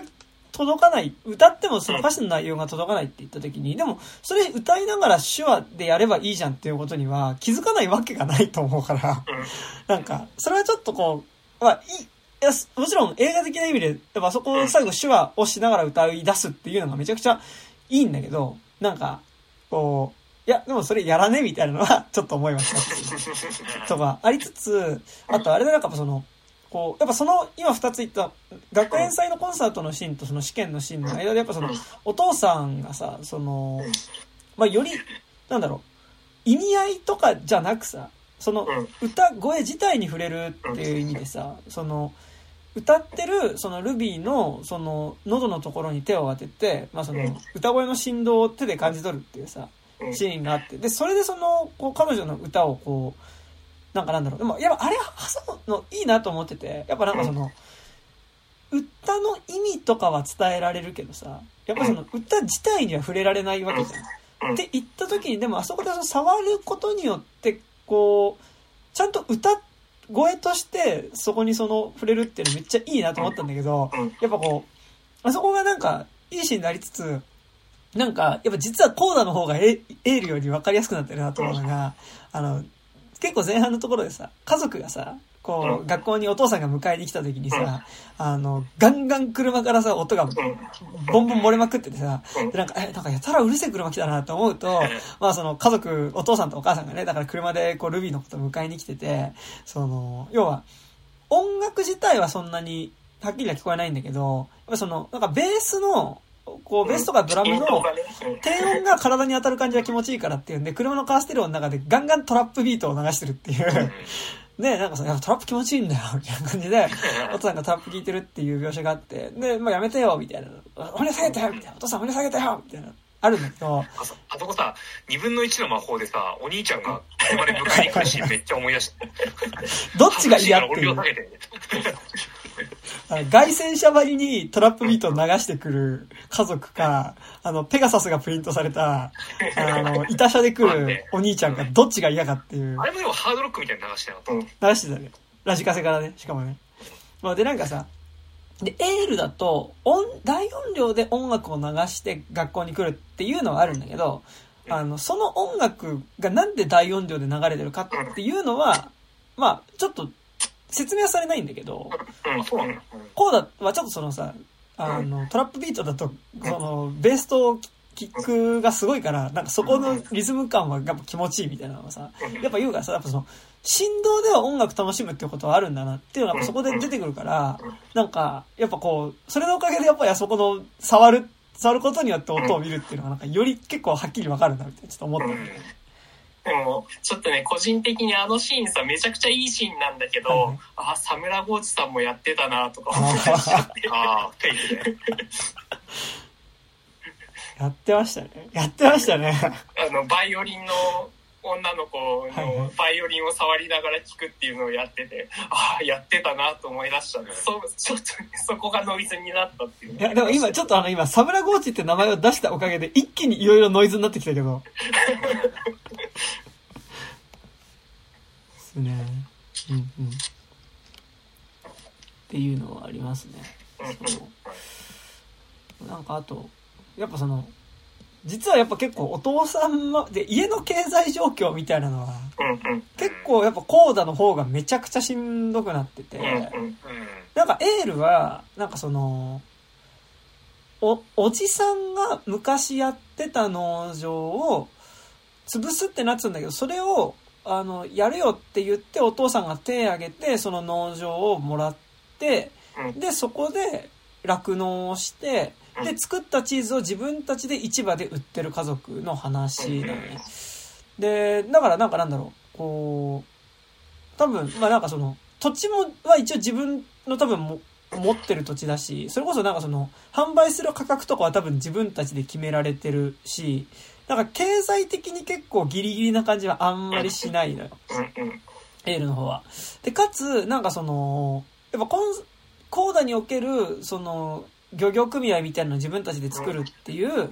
えっと、のに当たるのが、なんかこう、村長が、今の現職の村長が、なんか街にショッピングモールを誘致するみたいなことを言い始めてて、なんかそうするとなんかやっぱこの酪農とか、その、農業でやってる俺たちの、その場所っていうのがやっぱなくなるからうん、それを阻止したいっていうので、その村長選挙に立候補するっていうところが、なんかその家族と社会が接点を、家族と社会が接点っていうかその、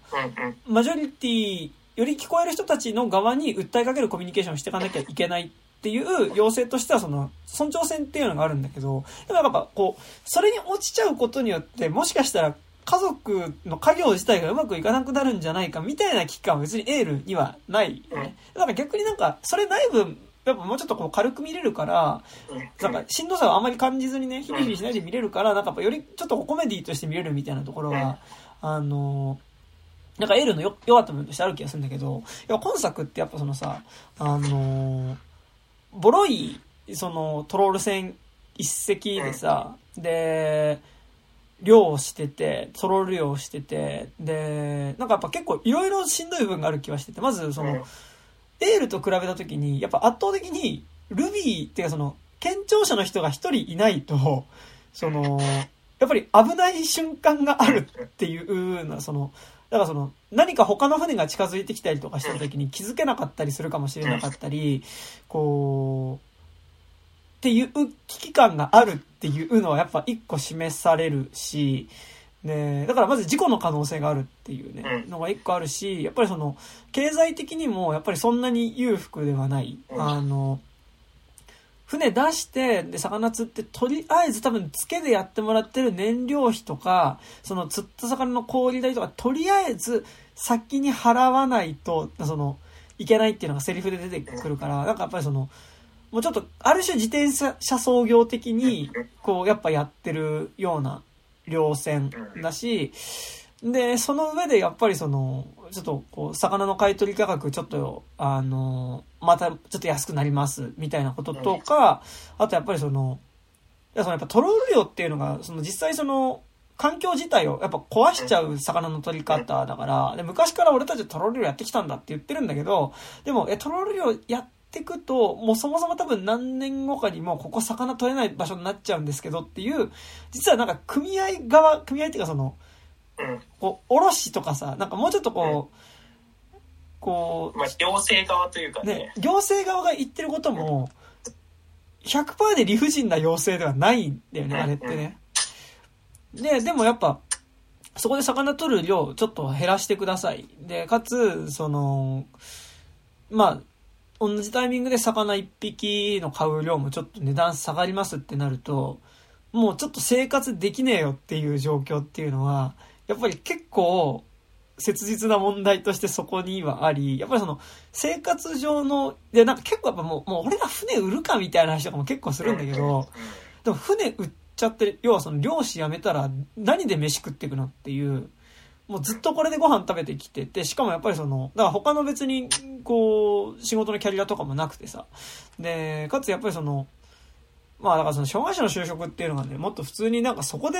こう、漁をする以外の選択肢がないっていうのも、それはそれでやっぱ問題だと思うんだけど、こう、やっぱり、漁をせざる、続けていかざるを得ないっていう状況になってく時に、やっぱそこの中でルビーがいなくなると、もろもろうまくいかなくなるかもしれないっていうところでのプレッシャーめっちゃあるっていうのと、うん。やっぱりなんかそこの、なんだろう、その、経済的な状況とかさ、その、トロール漁みたいな魚の取り方っていうのが、やっぱりその、伝統的な取り方ではあるけど、やっぱりその環境問題みたいなこととかと比べたときに、なんか、その、との対比で見たときに、やっぱりものすごいこう、矛盾みたいなものをはらんでしまっているものだっていうのは、結構なんかこの絵がちゃんと描いてた部分だなとは思ってて、そうそうそう。メインではないんだけど、そうそうそう。っていうのはね、なんか、そう、すごい、うんうん。後半でさあの監査役の人がさなんかうん。まあ満を持して監査で乗ってきますって時にさ、うん。はいはあの何？難聴者であること伝えとけよってさ あれひどいよね普通に。なんか全部さ何？ことが起きちゃった後にさなんかあの感じ悪い感じ悪くただ無視してるんだと思ってましたみたいな。うん。ね、もともとなんかその、さ、派遣する側もなんかそれは言わねえんだみたいな。あまりにひどすぎるみたいな。だしね、なんかだからさ、あそこだからその言わないのもあってなるし、でも逆になんかやっぱりその、こう、み、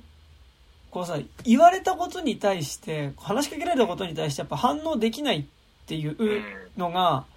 かうまく、その、それを返すっていうことができないってなった時に、あのやっぱそういう誤解は生むっていうのは多分、なんか、それは多分リアルであることだとは思うから、そう、なんか、あそこは多分実際そうなんだろうって、なんか結構ね、しんどさがリアルなんだよね、この映画ね。なんか怒ることのしんどさが、なんか。すごいなんか肉付きが本当になんか具体例から取ってますみたいな感じでね、すごいリアルっすよね。そう。いや、なんかだから結構しんどいっていうのはめっちゃあるんだけど。そうそうそうなんかね、いや全然、何？俺が言うことじゃないのかもしれないけど、なんかその、あの無線が入電したらなんか振動で知らせてくれる、なんか、ああそういう機械とかねえのかよとか、なんか見ながらめっちゃ思ってたけど。うんうん。いや、なんかね、だから、あるはね、あると思うんですけどうね。んなんかだから、あのーほら、インターホンとかはさ、そうんの、光、インターホンっていうか、その、インターホン押された時にフラッシュがピカピカって灯るライトをつけてたりとかっていうのは、あったり。あ、そうね、両親の部屋行ってセックスしてるのをなんか、やめてっていう時も、うん電気パチパチパチパチってやって、あの、目覚ましも、目覚ましもフラッシュライトもね。あの、す何音楽スタジオで10分前で対談してくださいって時の、あれみたいな感じ。っていうのはね、そうありますよね。そう。だし、なんかやっぱり、なんかその、こう、やっぱりさ、多分、ゆ、こっちからコミュニケーション取ろうとしても、うまく伝わらないし、こっちも聞こえない瞬間あるよねっていう、てか、どっちか多分、うまく伝わらないよね。手話使って話しかけたりとかしようとしても、やっぱその、コミュニケーションって、向こうが、に伝わらないよねっていうことに対しての、やっぱりそのコミュニケーションを、取らなくなってしまう感じ。なんかやっぱそれによってやっぱりなんかその不愛想な人みたいな感じだったりとか、なんかやっぱその、堅くなな人だったりとかっていう印象を持たれてしまう。なんか、本当は結構実はめっちゃ喋る人、手話どうして喋ってるとめっちゃ喋る人なのにっていうのは多分結構あるし、なんかそういうロロワ者を主人公にした映画とか見るとやっぱりそういう描写は結構ある、はある、うん。うん、気はするし、なんかやっぱりその、ある意味ちょっと言い方だけどその、ココミュニケーション取るときにこう伝わらないっていうことによる、なんかやっぱその、言葉だったりとか何かこう、を発することが伝わらないことによって、なんかこう、伝えられてない感情みたいなものが、こう、溜まってるものをなんかやっぱ言葉以外のもので出すみたいなのは結構なんか、こう、こういうね、ロロアの人が主人公の映画では多い気がしていて、なんか、今度、じ多分今年の12月ぐらいに公開の稽古目を澄ませてって三宅翔のさ、次の新作が、あの、耳が聞こえないボクサーの話なんだけど、それはなんか結構やっぱそういう視点で作られた映画でも、まあそれは、えっと、実際に耳が聞こえないボクサーの人、小笠原恵子さんっていうボクサーの人がいて、で、その人の自伝を元に作った映画なんだけど、でもなんかやっぱり、まあそれは映画的な部分も、映画的に撮るって意味でそういうのもあるとは思うけど、やっぱそ、そこで彼女がボクシングをするっていうことっていうのがやっぱりその、こう、言葉にできてない感情みたいなものをやっぱりもうちょっとこう、こう拳でみたいなね、ところはなんとなくやっぱあるような作りではあったから、なんかね、それはあるんだと思うんですけど。うんうんうん。ですね。かありますか？あと。なんか選曲でなんかあった気がするんだけど。いや、なんかあの、私、今日どうでもいいことですけど、うんあの、オースタイズナウは、なんかあの、ちゃんといい歌として使われてるのを久しぶりに見た。あそうですね。ヘレディタリー継承のエンディングと、あと、トイ・ストーリー4のディバー映像でしか、そうね両方ともあれジュディ・コリンズバージョンだけど、うん、そうね。まあまあ、まあだからなんかあれをなんか、あ、まあいい歌だとは知ってたけど、なんかストレートにいい歌だなって、なんか、確かに久しぶりっていうかなんかなったな、みたいなのはありました。うん。ね。はいはい。そう、なんか、あと、まあなんかちょっと、うん、なんか言い方あれだけど、あの、なんかね、このさ、あの、デュエットのコンビになる男の子いるじゃん。うん。うん。なんか、エールも、コーダも、なんか絶妙に、なんかなんだろう、学校の中にいたら、イケメンポジションでは扱われるだろうけど、なんかこう、絶妙にそんなにすげえイケメンでもない。なんかあの、イケメン、ゲな雰囲気はあるけど、なんかこう、絶妙にそんななんか、いわゆるザイケメンでもないバランス感っていうのが、なんかすごいなんかどっちもいい配役だなっていうのはすげえ思って。なんか確かにあの、田舎町映画に出てくる、その、彼氏像っていう感じがめちゃくちゃリアルなのはわかる。そう。だからなんかね、あの、エールと比べた時に、コーダの、こう、男の子の方が、やっぱめちゃくちゃいいやつなんだよ。うん。なんかね、あの、エールの方は、あの、一緒に合唱、その部屋に行って合唱の練習してる時にうん、生理が来ちゃって、うん。主人公に初めてうん。初めて生理が来ちゃって、で、そのことを、こう、学校で言いふらすっていう展開になって結構クソ野郎なの。最悪じゃん。でもなんか今回のさ、その、家に行ったらさ、その要は。両親がさ、ガンガンセックスしまくっててさ、その声が隣の部屋から聞こえてきてっていうのはさ、いやなんかなんだろ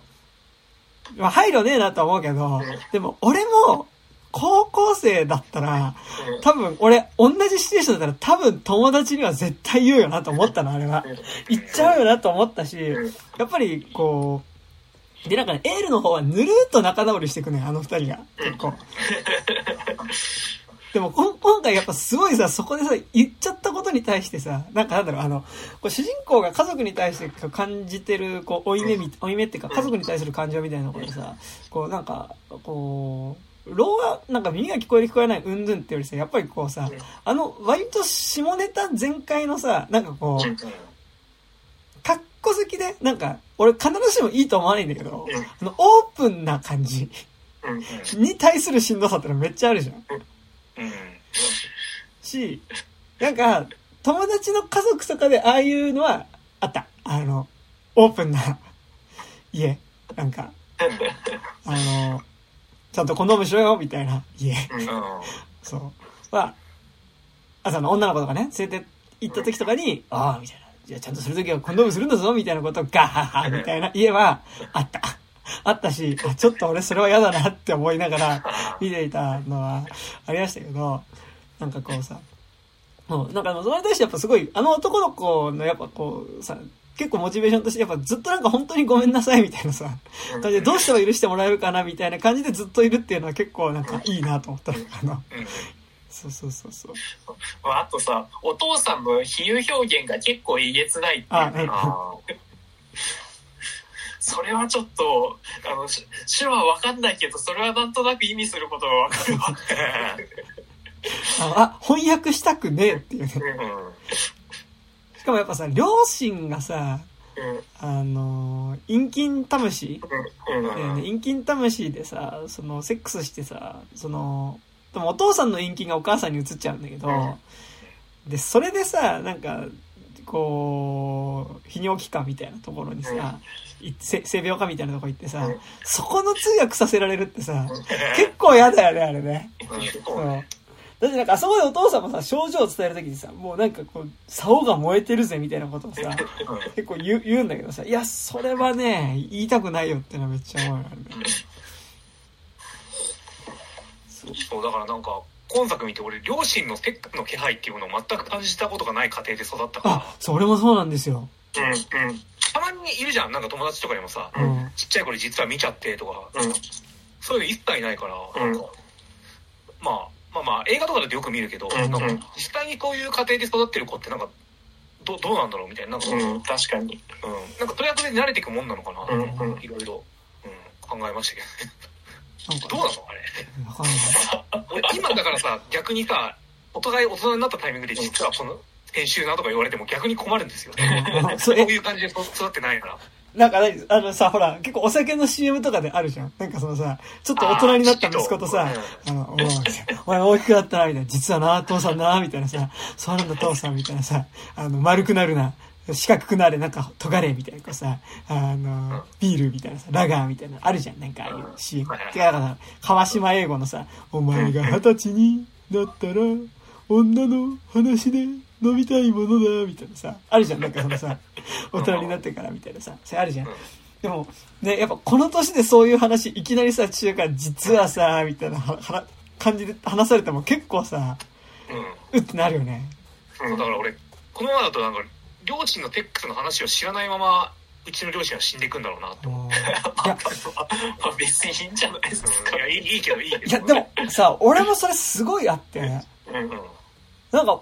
俺さ、父親に性欲ってあると思うの。多分父親と母親に性欲ってあると思うんだけど、父親と母親の性欲の気配っていうものをうん見たことがないから、そう、そ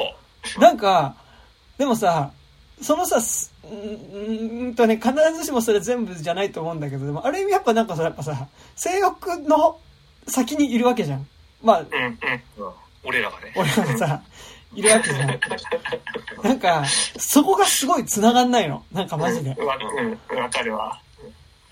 だ俺、このページさ、なんかその、いや、本当バカだけど、小学校とか中学校の頃って、両親ってなんか、全くそういう話しないからさ、なんか、うん性欲とか知らないもんだと思って、好き放題オナニーしてたけどさ、うんその、あ、ちゃんとそういうのを知ってるんだ、大人ってって知ってからのなんかこう、じゃあ俺が今までしてきたあれも全部知られてたってことかってショックってあるわけじゃん、その、ティーンの頃って。ね。だし、なんかさ、わかんないけど、やっぱ友達の家とかでさ、その父親の見てる AV の履歴見ちゃったみたいな話とかさああ、、ね、聞くじゃん。聞くし、なんなら両親がやってるところにうん。うん遭遇しちゃったみたいなさ、友達の両親がやってるとこ入っちゃったみたいなね、のがさ、聞くじゃん。でも、なんか、そういう気配は全くないけど、でも、うん俺、うちの両親、俺はそれ見かけたことないんだけど、でも、俺が、例えば40、50になった時に、うんなんか一切性欲がなくなってるとは思えないの。う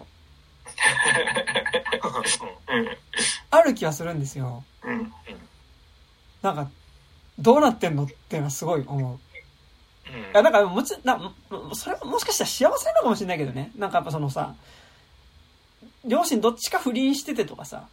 なんか浮気しててとかだったらなんかやっぱそれって露骨にそのセックスの気配を感じるわけだしさ、かつ、うん。なんかやっぱ結構それすごいショックじゃん。なんか多分。っ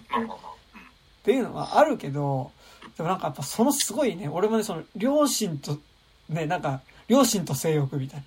東京タワー、僕とおかんと時々おとんみたいなね、感じ。ね。いや、わかる。うんわかるわ。うんっていうのはすごいある。あれマジで謎なんだよね。うんなんか大人になってさ、なんかこう、何？子供ができる仕組みとかさ、なんか、サンタクロースのしきたりとかって分かるようになったけどさ、そこだけ未だに分かんないうん、わかんない。もん。うんなんかブラックボックスとして存在、なんか仕組みとしてはそうだと思うんだけど、うんなんか、その仕組みが行使されていたということが、俺はなんか信じられないんですよいや、なんかさ、よくあるじゃん。なんかその、まあ、老人だからもうそういうのないよとかさ、うん。なんかこう、なんだろう、まあ、中年だから列でもう3年やってないですとかさ、うんあるけどさ、いやでも、うちの両親にも30代の頃があって、うんうんその時にじゃあ、いつ、どこでみたいな。うん結構。う うん。ん。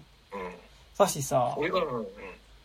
やなんか、うち結構、てかもともとマンションに住んでた頃、あれマンション住んでて、その後、じいちゃんばあちゃんが住んでた一軒家にじいちゃんが死んだタイミングで行って、まあ二世帯住宅になってるんですけど、うんマンション住んでる頃とか、もうそんな一人一部屋とか全然なくて、リビング、寝室、で、あと父親の仕事部屋みたいな感じだったんだけど、部屋の割合がね。で、寝るとき、かん家族3人で川の字だったんだけどさ、うんもう川の字とかさ、で、間に俺いるわけ。間に俺いんのよ。うん。無理じゃん、そんなん。いや、それだから昼間に仕事部屋でやってたんだよ。え、で、両親と大働きでさ、母親はだって普通に外に出て仕事してるし、で、父親なんなら結構週の半分ぐらい家にいないみたいな働き方してたから、え、マジ？え、どこ？みたいな。なんか、すごいよね。うん。いや、だからさ、そそれ俺考えたの。なんか10年くらい前に本気で考えたの。うん。本気出して。うん。うんどこでやってんの？みたいな。うんやってないのか？とかいろいろ考えたんだけど、なんかたまに週末に、その、ちょっと出かけてくるね、みたいなタイミングってたまにあるじゃん。うん。両親って。うん。うん。あの時にどホテル行ってんのかなって考えて。でもそう考えた時に、なんかその、ラブホテルにいる両親は想像したくないのよ、なんか。うん。うん。うん。すげえ。うん。なんか、なんかその、シティホテル、シティホテルっていうか、なんかリゾートホテルとかならまだいいけど、うん。ラブホテルにいる両親想像した時にすげえなんか具合悪くなってきて、僕は考えるのやめたんですけど。まあでも確かにあの団地の近くとか結構ホテルありますあかあーなんかうちさなんかでもななんだっけななんかでも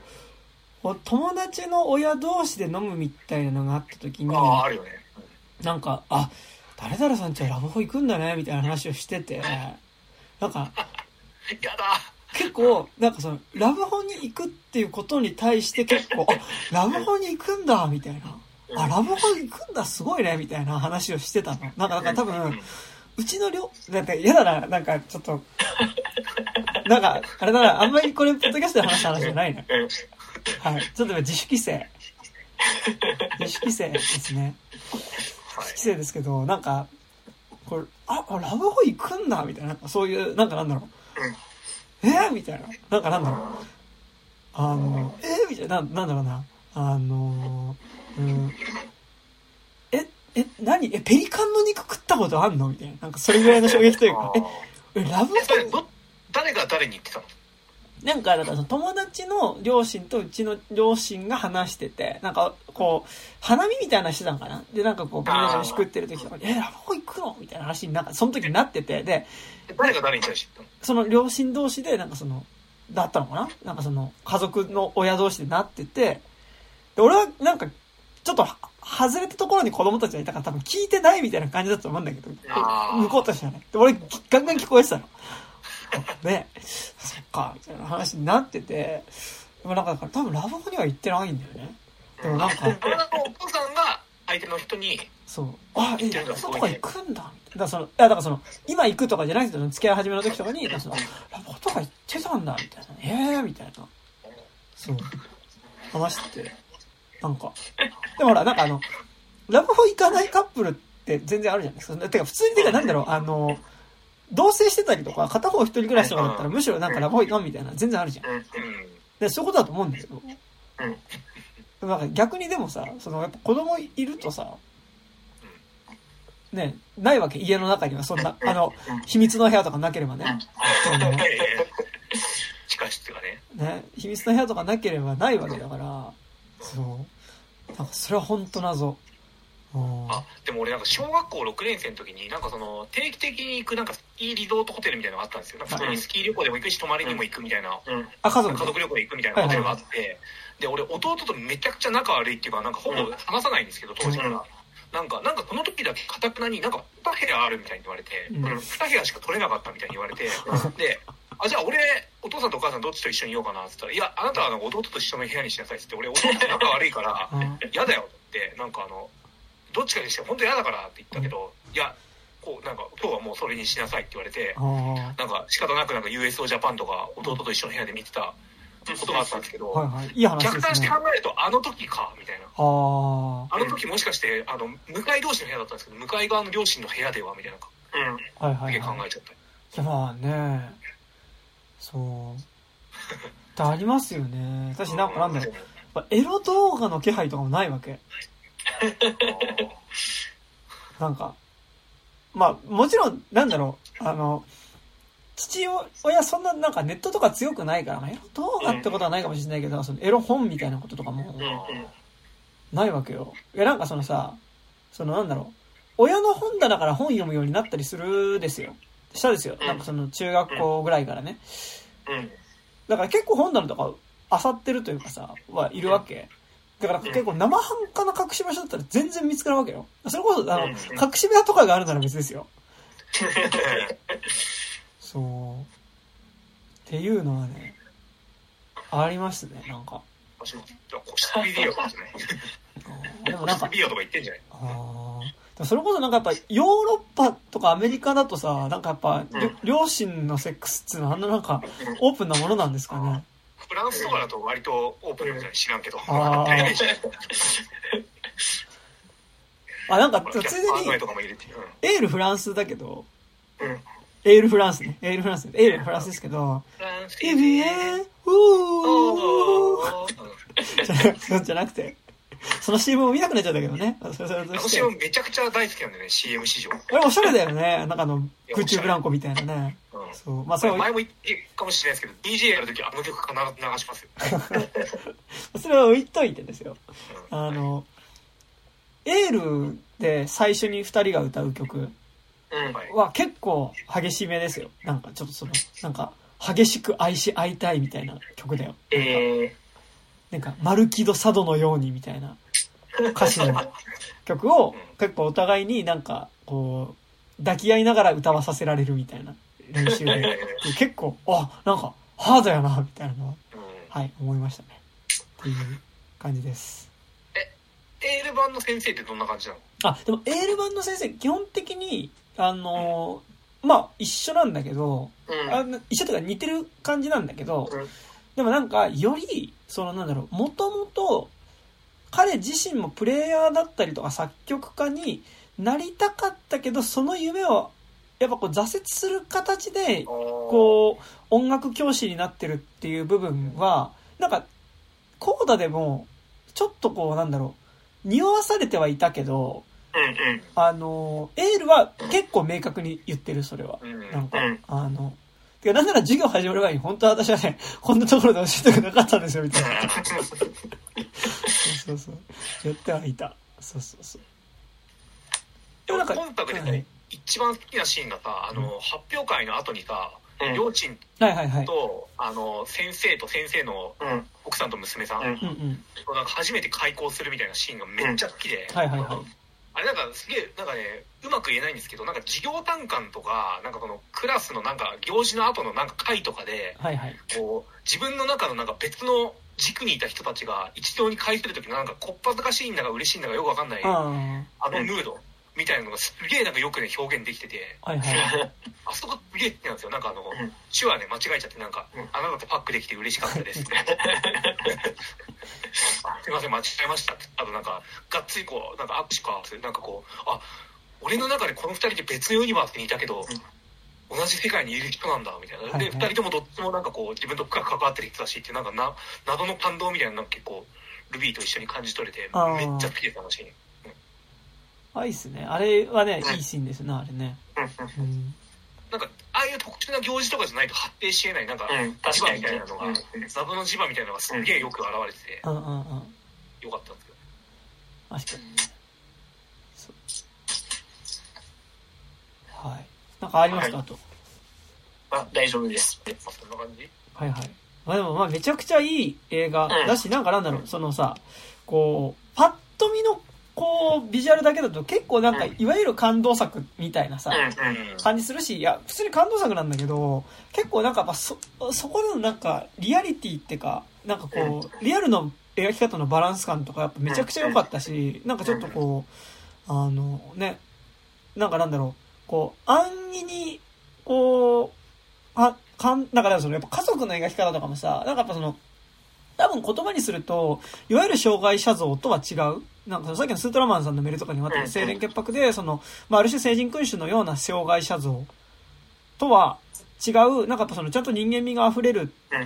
っていう描き方をしてたってある。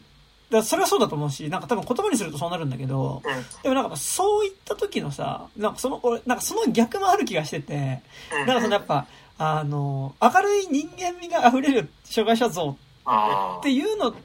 だけっていうのもなんかやっぱちょっとこう、それはそれである種こうちょっとテンプレに陥ってしまう可能性もあったりするなと思うんだけど、でも今作ってやっぱこう絶妙にこう、ちょっとこの人嫌だなって思う部分とか、うんまあなんだろう、やっぱお兄ちゃんとか結構やっぱより複雑な心境というかさ、やっぱ最後その、最終的に主人公が、私音楽の試験、音楽大学の試験受けるわってきっかけになる時のさ、お兄ちゃんの話っていうのがさ、で、そのお兄ちゃんになってるっていうのは、やっぱこうだうんからだから、で、そこの会話はめちゃくちゃいいなと思ってて、なんか、だからその兄ちゃんがさ、その、あの、お前が来てからおかし、家族がおかしくなったんだよっていうことを言い始めるときってさ、やっぱなんかなんですよ、やっぱ、こう、一応やっぱ家族の中で自分が長男だから、家族からやっぱり頼りにされたいし、なんかやっぱこう、正直お兄ちゃんとして振る舞いたいし、なんかなんだその、ある意味、こう、一人前の大人として見られたいみたいなのもあるんだけど、でもやっぱりその両親が頼るのはどうしても妹の方になるっていうところでの、なんかやっぱりこう、鬱屈としたものっていうのも多分彼の中にはあって、なんかやっぱ最後その妹に対してだからその結局言うこととしてはさお前がいなくても俺たち家族は大丈夫だよっていうことを言って背中を押してあげるっていうことなんだけどでもその中で彼が言うその本当は自分に頼って欲しかったのに全部やっぱり頼られるっていうところは妹に言ってしまうっていうところに対する鬱屈とした感情があったりとかするみたいなところなんかやっぱそのちゃんと暗い感情もあるみたいなのが描かれてるっていうのは結構なんかやっぱよりこの映画のいいところっていうかなんか単純に感動作みたいなところに収まらん部分で良かった部分だなっていうのはね、ありますわね。まあ、本当にキャラクターが生きてるっていうね、うん感じですよね。そう。だから、あの、お母さんのさ、その、あなたが生まれた時に、なんかその、耳に障害がなかったから、その、普通に健聴者だったから、その、うまくコミュニケーションが取れないんじゃないかっていうので、うん。その、私はすごい悲しくなったっていうね。で、だその私が言うことを、この娘は理解してくれないんじゃないかっていうのすごい悲しくなったっていう告白っていうのまあ、それはそれですごいこうさ、リアルだし、うん。結構なんか、こう、もちろん感情としてそういうのはあるんだろうけどうん、でもやっぱり、こう、それを告白されるとやっぱすごいしんどいじゃん。うんうん。だってやっぱあれって逆にさ、あの家族の中では、こう耳が聞こえず、ローアであることっていうのがマジョリティになるわけだからさ、でもあれって普通に健常者の側で言ってさ、その健常者として生まれなかったのがショックだったっていうのとやっぱほぼ同じ意味うんだと思うから、で、やっぱりこう、自分と違うアイデンティティを持って自分の子供が生まれてきてしまった時にさ、こう、この子は幸せになれないんじゃないかとかね、っていう風に思ったっていうことを親から言われるのっていうのは結構ショックだと思うんですよ。で、なんかだからそういう告白とかもさ、なんか含めて、なんかこうやっぱ、必ずしもこう、この成人君主じゃない、ない障害者像って言った時に、なんかそれってなんかなんだろう、言い方を変えるとやっぱその、ポジティブに社会参加をしていくっていうことだったりとか、なんかこのちゃんと自分の欲望に対してちゃんとそれを表に出していくっていう意味合いでやっぱそれ成人君主じゃないって使い方って一個あると思うんだけど、でもやっぱもうちょっとそれ以上に踏み込んだなんか嫌な部分も含めての人間味みたいなこととか、やっぱりその、そこで生まれてきてしまうその、どうしてもやっぱりある。その正しさとは違うけど持ってしまう感情みたいなものっていうのもちゃんと描かれてるっていうのがやっぱすごいね、なんかいい映画だなというふうに思いましたね。うんはい、こうだ。はいはいいいんじゃないですか。ね、すごい映画でしたね。はい。まだ割とロングランしてる。うんね、アカデミー賞のね、ああ、そうか。そうそうそう、確かに。候補になってるからか。ねド、ライブ・マイ・カーとかガンガンやってますからね、今まだ。うんやってますね。ドライブ・マイ・カー。てか、だドライブ・マイ・カー一回終わってまた戻ってきてるよ。万引き家族と同じ感じ。多分でも配信とかでもドライブ・マイ・カーもう見れる状態になってるけど、劇場でもかかってるっていうね、感じだと思うので。はい。そんな感じですかね。はい。はい、えーっと、というわけ感じです。えーっと、以上です。で、えっと、この、えー、で、この番組では現在お便り募集しております。えー、なんかまあ最近見た映画とか、まあこの番組の感想とか、あとなんか、あのーちょっとね、月1ぐらいでなんかちゃんとこの作品でやりますよみたいなメールとかちょっとね、あの、募集しようと思ってますので、あの、それ、ちょっとツイートで出たタイミングとかでこんなん見たよとか送ってくれると嬉しいです。あと今日のスートラマンさんみたいにね、ちょっと募集、なんかなかなか毎回できないですけど、今度これやろうと思ってるみたいなことをなんか、ちらっと口走ったりとかするので、なんかそういうのとかで送ってもらえるとそれ嬉しいですね。はい。あそれ難しいと思うけど、嬉しいです。はい。で、アドレスとしましては 29.tiz.gmail.com、29は数字です。えー、29.tiz.gmail.com までメールを送っていただくか、天変文化系トークラジオとか29歳までの地図とかで検索すると、えーこのラジオのツイッターアカウント出てきますので、そちらにある DM ホームから送っていただいても結構です。はい。えーはいそして、またこの番組、えーピクシブファンボックスの方で月額300円から、えー入れる、えー有料版の方をやっております。えっと、有料版の方では、えっと、まあなんか、えー僕たちが一本映画見ながら、その、うん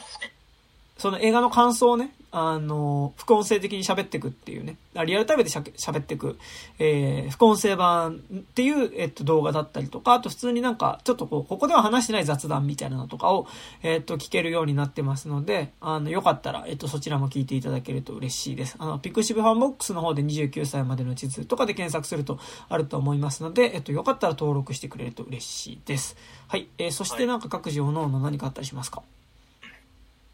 はい、金内武樹です。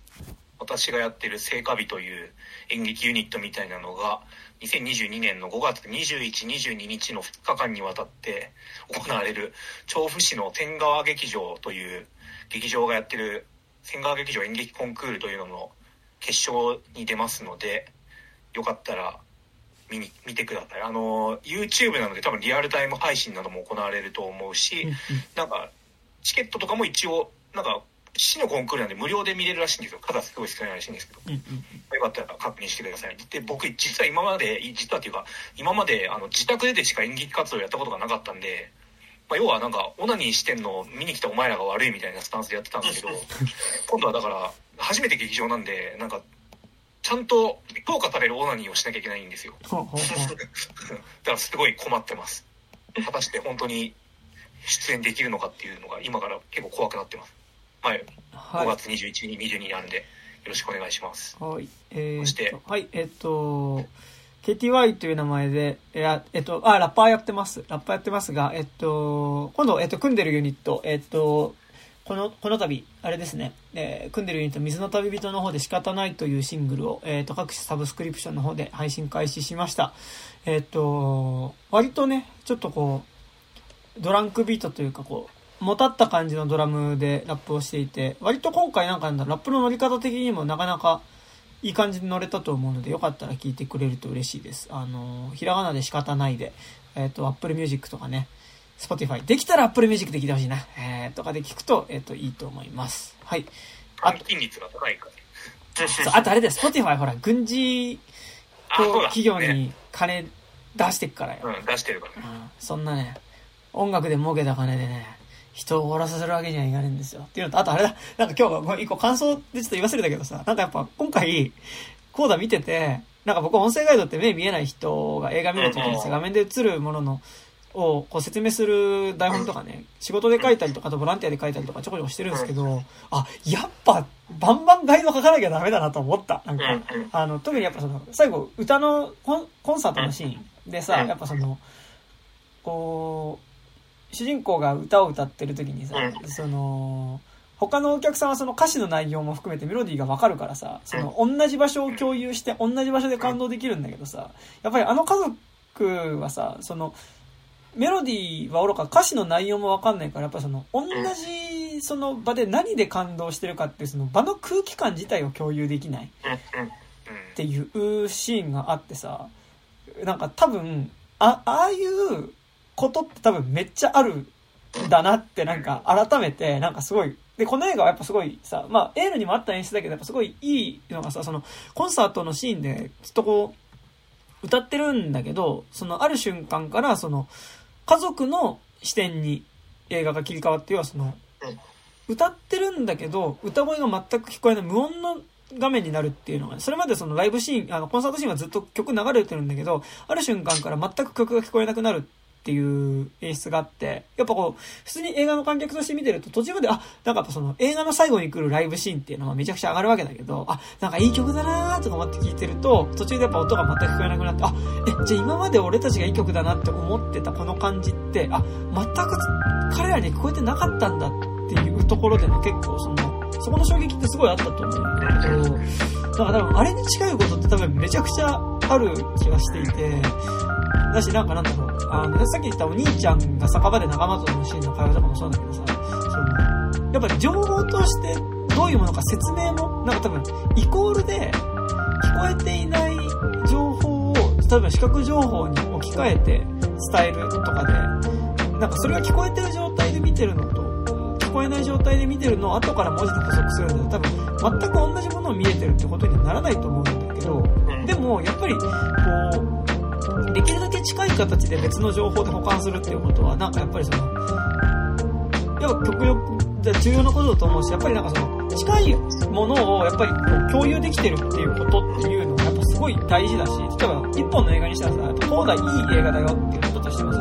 その、例えば、目見えない人にとってコーダ見ようとしてもやっぱ映像として見えないけどやっぱりそこでガイドで補足することによってコーダの内容を知ることはできるし、なんかやっぱその、100%で見えているわけではないけどやっぱその、